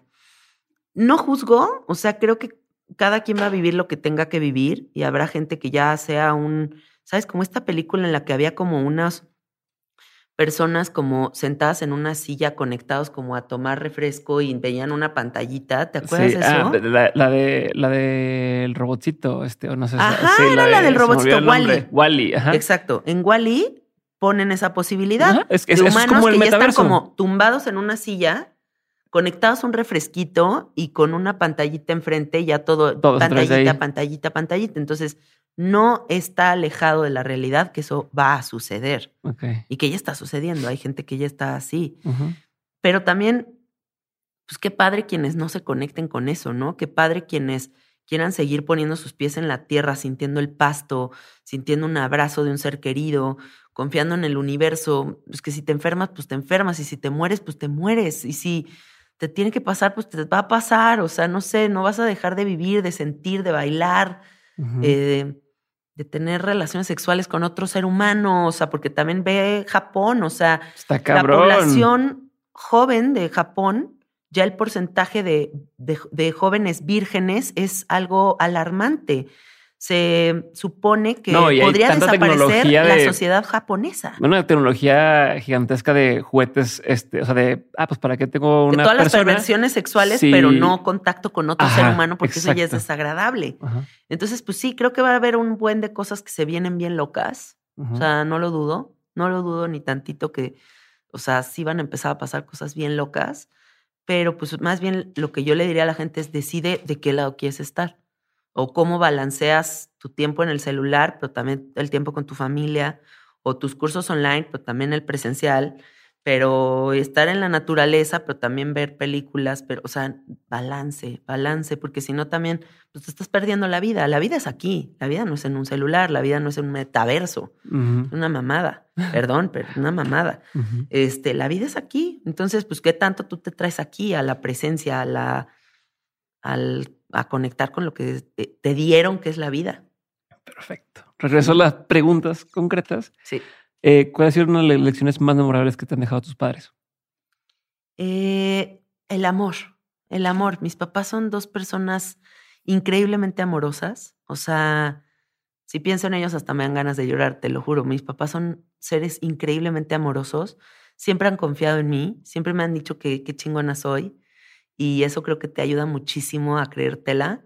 Me han enseñado que el amor es incondicional. O sea, si eres periodista, si eres la que se dedica al sapo, si eres radical, si eres convencional, siempre han confiado en, en lo que soy y me han dejado ser. Y creo que eso es la lección más bonita que me han dado, como esa libertad y ese amor. ¿De dónde consumes tú la información que aprendes? O sea, así como decirme, qué cuentas sigues de redes sociales o canales de YouTube o blogs o revistas. Si, si puedes decirme, mira, estos son cinco fuentes en las que me gusta estar viendo cada cierto tiempo, ¿cuáles serían? Eh, pues sí consumo podcast, estoy consumiendo bastantes podcasts mexicanos. Bueno, a mí me gusta mucho una un Instagram que se llama Double Blind Magazine. Ok. La recomiendo muchísimo. Es una revista online de todos los temas relacionados con psicodelia, plantas de poder. Ahí hablan muchísimo de microdosis invitan a muchísima gente muy interesante a dar pláticas. Les recomiendo también que bajen una aplicación del celular que es buenísima, que se llama eh, Clubhouse. sí. Eh, en Clubhouse hay muchísima gente también metida en el mundo de la psicodelia, de las microdosis, Silicon Valley, empresarios cabroncísimos que hablan de cómo han expandido su conciencia a través del uso de las plantas de poder. Y ahí hay muchas conferencias todo el tiempo. Hay como, ah, te puedes meter y hay un programa y te metes a todo en vivo. Eh, ahí me han invitado a hacer pláticas también. Está padrísimo. A mí me gusta muchísimo. ¿Hay, algún canal en particular de Clubhouse? Es como un grupo que digas, ah, este lo tengo identificado y. Si ponen la palabra clave, todo en inglés, como psychedelic o microdosing o como esas palabras, les va a salir. También a mí me gusta mucho, en vez de utilizar Netflix, que se me hace que ya los contenidos son como muy violentos y como que no te dejan nada. O sea, bueno, hay cosas chidas, pero en general a mí me gusta más Gaia. Gaia. Me gusta Gaia porque hay cosas como muy místicas, hay cosas muy clavadas, ¿no? De civilizaciones antiguas, pero alienígenas, pero los chakras. ahí está todo lo de Joe Dispensa, por ejemplo. Ahí hay todo de Joe Dispensa, a mí me gusta muchísimo eso. De libros, por ejemplo, a mí me gusta mucho utilizar una aplicación que se llama Audible, la de Amazon. Y mm, ahí descargo libros que cuando estoy en el gimnasio, en vez de estar escuchando música, pues me pongo a escuchar audiolibros y veo, o sea, te voy a leer algunos de los que tengo más recientes, son más que te gustan. Entheogenic Liberation. Endogenic. Endogenic Liberation, How to Change Your Mind, The Psychedelic Explorer Guide, La Maestría del Amor, El Libro de la Alegría de Osho. Ah, no, no es cierto, ese no es de Osho. Este es del Dalai Lama. Eh, Cien años de soledad, eh, Psychedelic Medicine, When Plants When Plant Dreams, The Wisdom of Shamans, El Ser Superior, Autodisciplina Automática de Russell C. James, La Nueva Tierra, Destino, Libertad y Alma, Confianza, El Dalai Lama, Conócete a ti mismo tal y como eres, The Wisdom of Sundays, que es de Oprah, que también Oprah me gusta mucho con toda esta como nueva está empezando a agarrar, onda que trae como de exploración de que si la depresión, la ansiedad, Oprah, está la gente de Goop está empezando a agarrar Goop está bien chido, güey, está padrísimo. El Michael Pollan está agarrando Stealing Fire de... ¿Lo leíste? No lo he leído, sé cuál es. Ok, ok. Stealing Fire, The Divine Matrix, The Field. bueno, pues así un chingo, güey. Shaman Meditations, eh, El Poder de la Hora. Eh, Dare. Hay uno muy bueno que también se lo recomiendo a la gente que se llama Dare. Eh, D-H-R. D-A-R-E. D. D-A. D-A-R-E. Ah, ok. Dear. Dear. Ah, bueno, qué bueno que me dices cómo. Y Breaking the Habit, que es también de Joe Dispensa. Ok. Y ya, esos. Chingón. Pues esos creo que les da para mucho, ¿eh? Perfecto. Sí. Bueno, y también yo lo que hago siempre es en Instagram no sigo nada pretencioso, no sigo nada que contamine mi mente a querer. Que te haga reaccionar. Como decir de que, ah, chavato, morra. O, o se hace cuenta, como estas, como seguir top models. Y que me generen como un pedo aspiracional que, hueva. O sea, o gente que sube unboxings de cosas de lujo, que, ¿para qué quiero ver eso? ¿Sabes? Como que tengo una dieta muy estricta con relación a qué es lo que consumo en redes sociales, porque creo que puede ser una herramienta para informarte poca madre o para que te distorsionen el cerebro y lo que realmente te gusta en la vida. Eh, digo, una idea podría ser, no tienes que llegar y borrar todo de un día para otro, puedes ser consciente de, vi esto, ¿cómo me hace sentir? Eso. Ah, me bye, y lo quitas Exacto, así. o sea, ¿por qué estoy siguiendo esto? ¿No? O, por ejemplo, no sigo medios de comunicación como noticieros, pero sí sigo uno que otro como aje español, o sea, como que son más chidos y que sus contenidos son como más profundos, no sé. Es como seleccionar como qué es lo que sigues. Perfecto. Sí. Muy bien, Janina. Vamos a la última pregunta del día de hoy. De todo lo que has vivido, tanto en lo personal como en lo laboral, has tenido un montón de aprendizajes. Si tuvieras que quedarte con tres aprendizajes que quisieras tener siempre presentes, ¿cuáles serían? Un aprendizaje que tuve brutal en una ceremonia de ayahuasca fue aprender mindfulness, ¿no? O sea, que fue como darme cuenta de cuántas veces mi mente quiere huir al pasado o al futuro, pero al deseo algo más, pero necesito comprar, pero necesito consumir, pero necesito moverme, o sea, como que me di cuenta de la velocidad a la que vivo y de repente lo que aprendí ahí fue como ese estado de presencia absoluto que no necesita nada y que solamente es como, aquí estoy, aquí estoy. Y cuando conecté con eso me cambió la vida, te lo juro. O sea, porque ya todo el tiempo me quiero yo como invitar a mí misma a regresar a ese lugar. O cuando otra vez veo que estoy, a ver, güey, a ver, ¿no? Otro consejo bien bonito que me acaba de enseñar mi psicóloga y que se lo agradezco infinitamente y hasta saqué un podcast sobre ese tema, fue aprende a vivir cómodo en la incomodidad.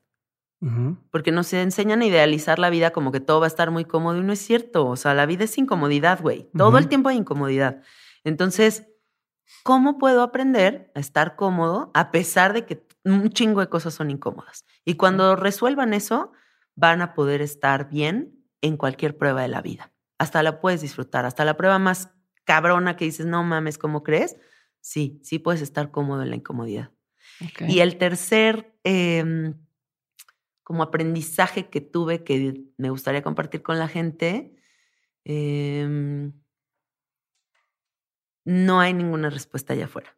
No hay ninguna respuesta allá afuera. Tú estás viviendo tu propia maestría Tú eres tu maestro, tú eres tu guía, tú eres Dios, tú eres todo lo que quieras ser. Entonces, créetela, güey. O sea, créetela neta. O sea, sí está bien divertido ser tú. Puede resultar la vida bien fascinante si te conectas con esa verdad y dejas de estar buscando que alguien te dé el meollo del asunto. O sea, clávate contigo. O sea, la chamba es contigo.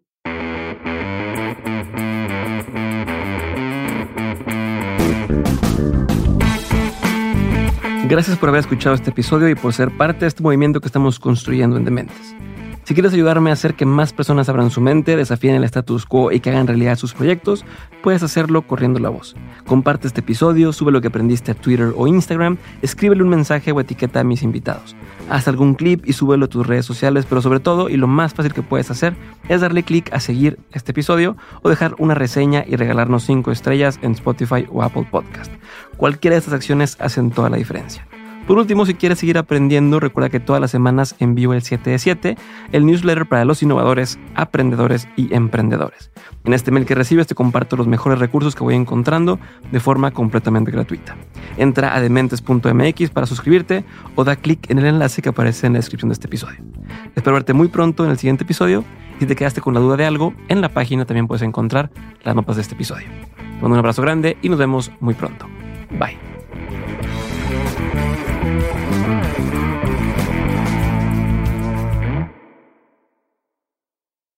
Judy was boring. Hello. Then Judy discovered chumbacasino.com. It's my little escape. Now Judy's the life of the party. Oh, baby, Mama's bringing home the bacon. Whoa. Take it easy, Judy.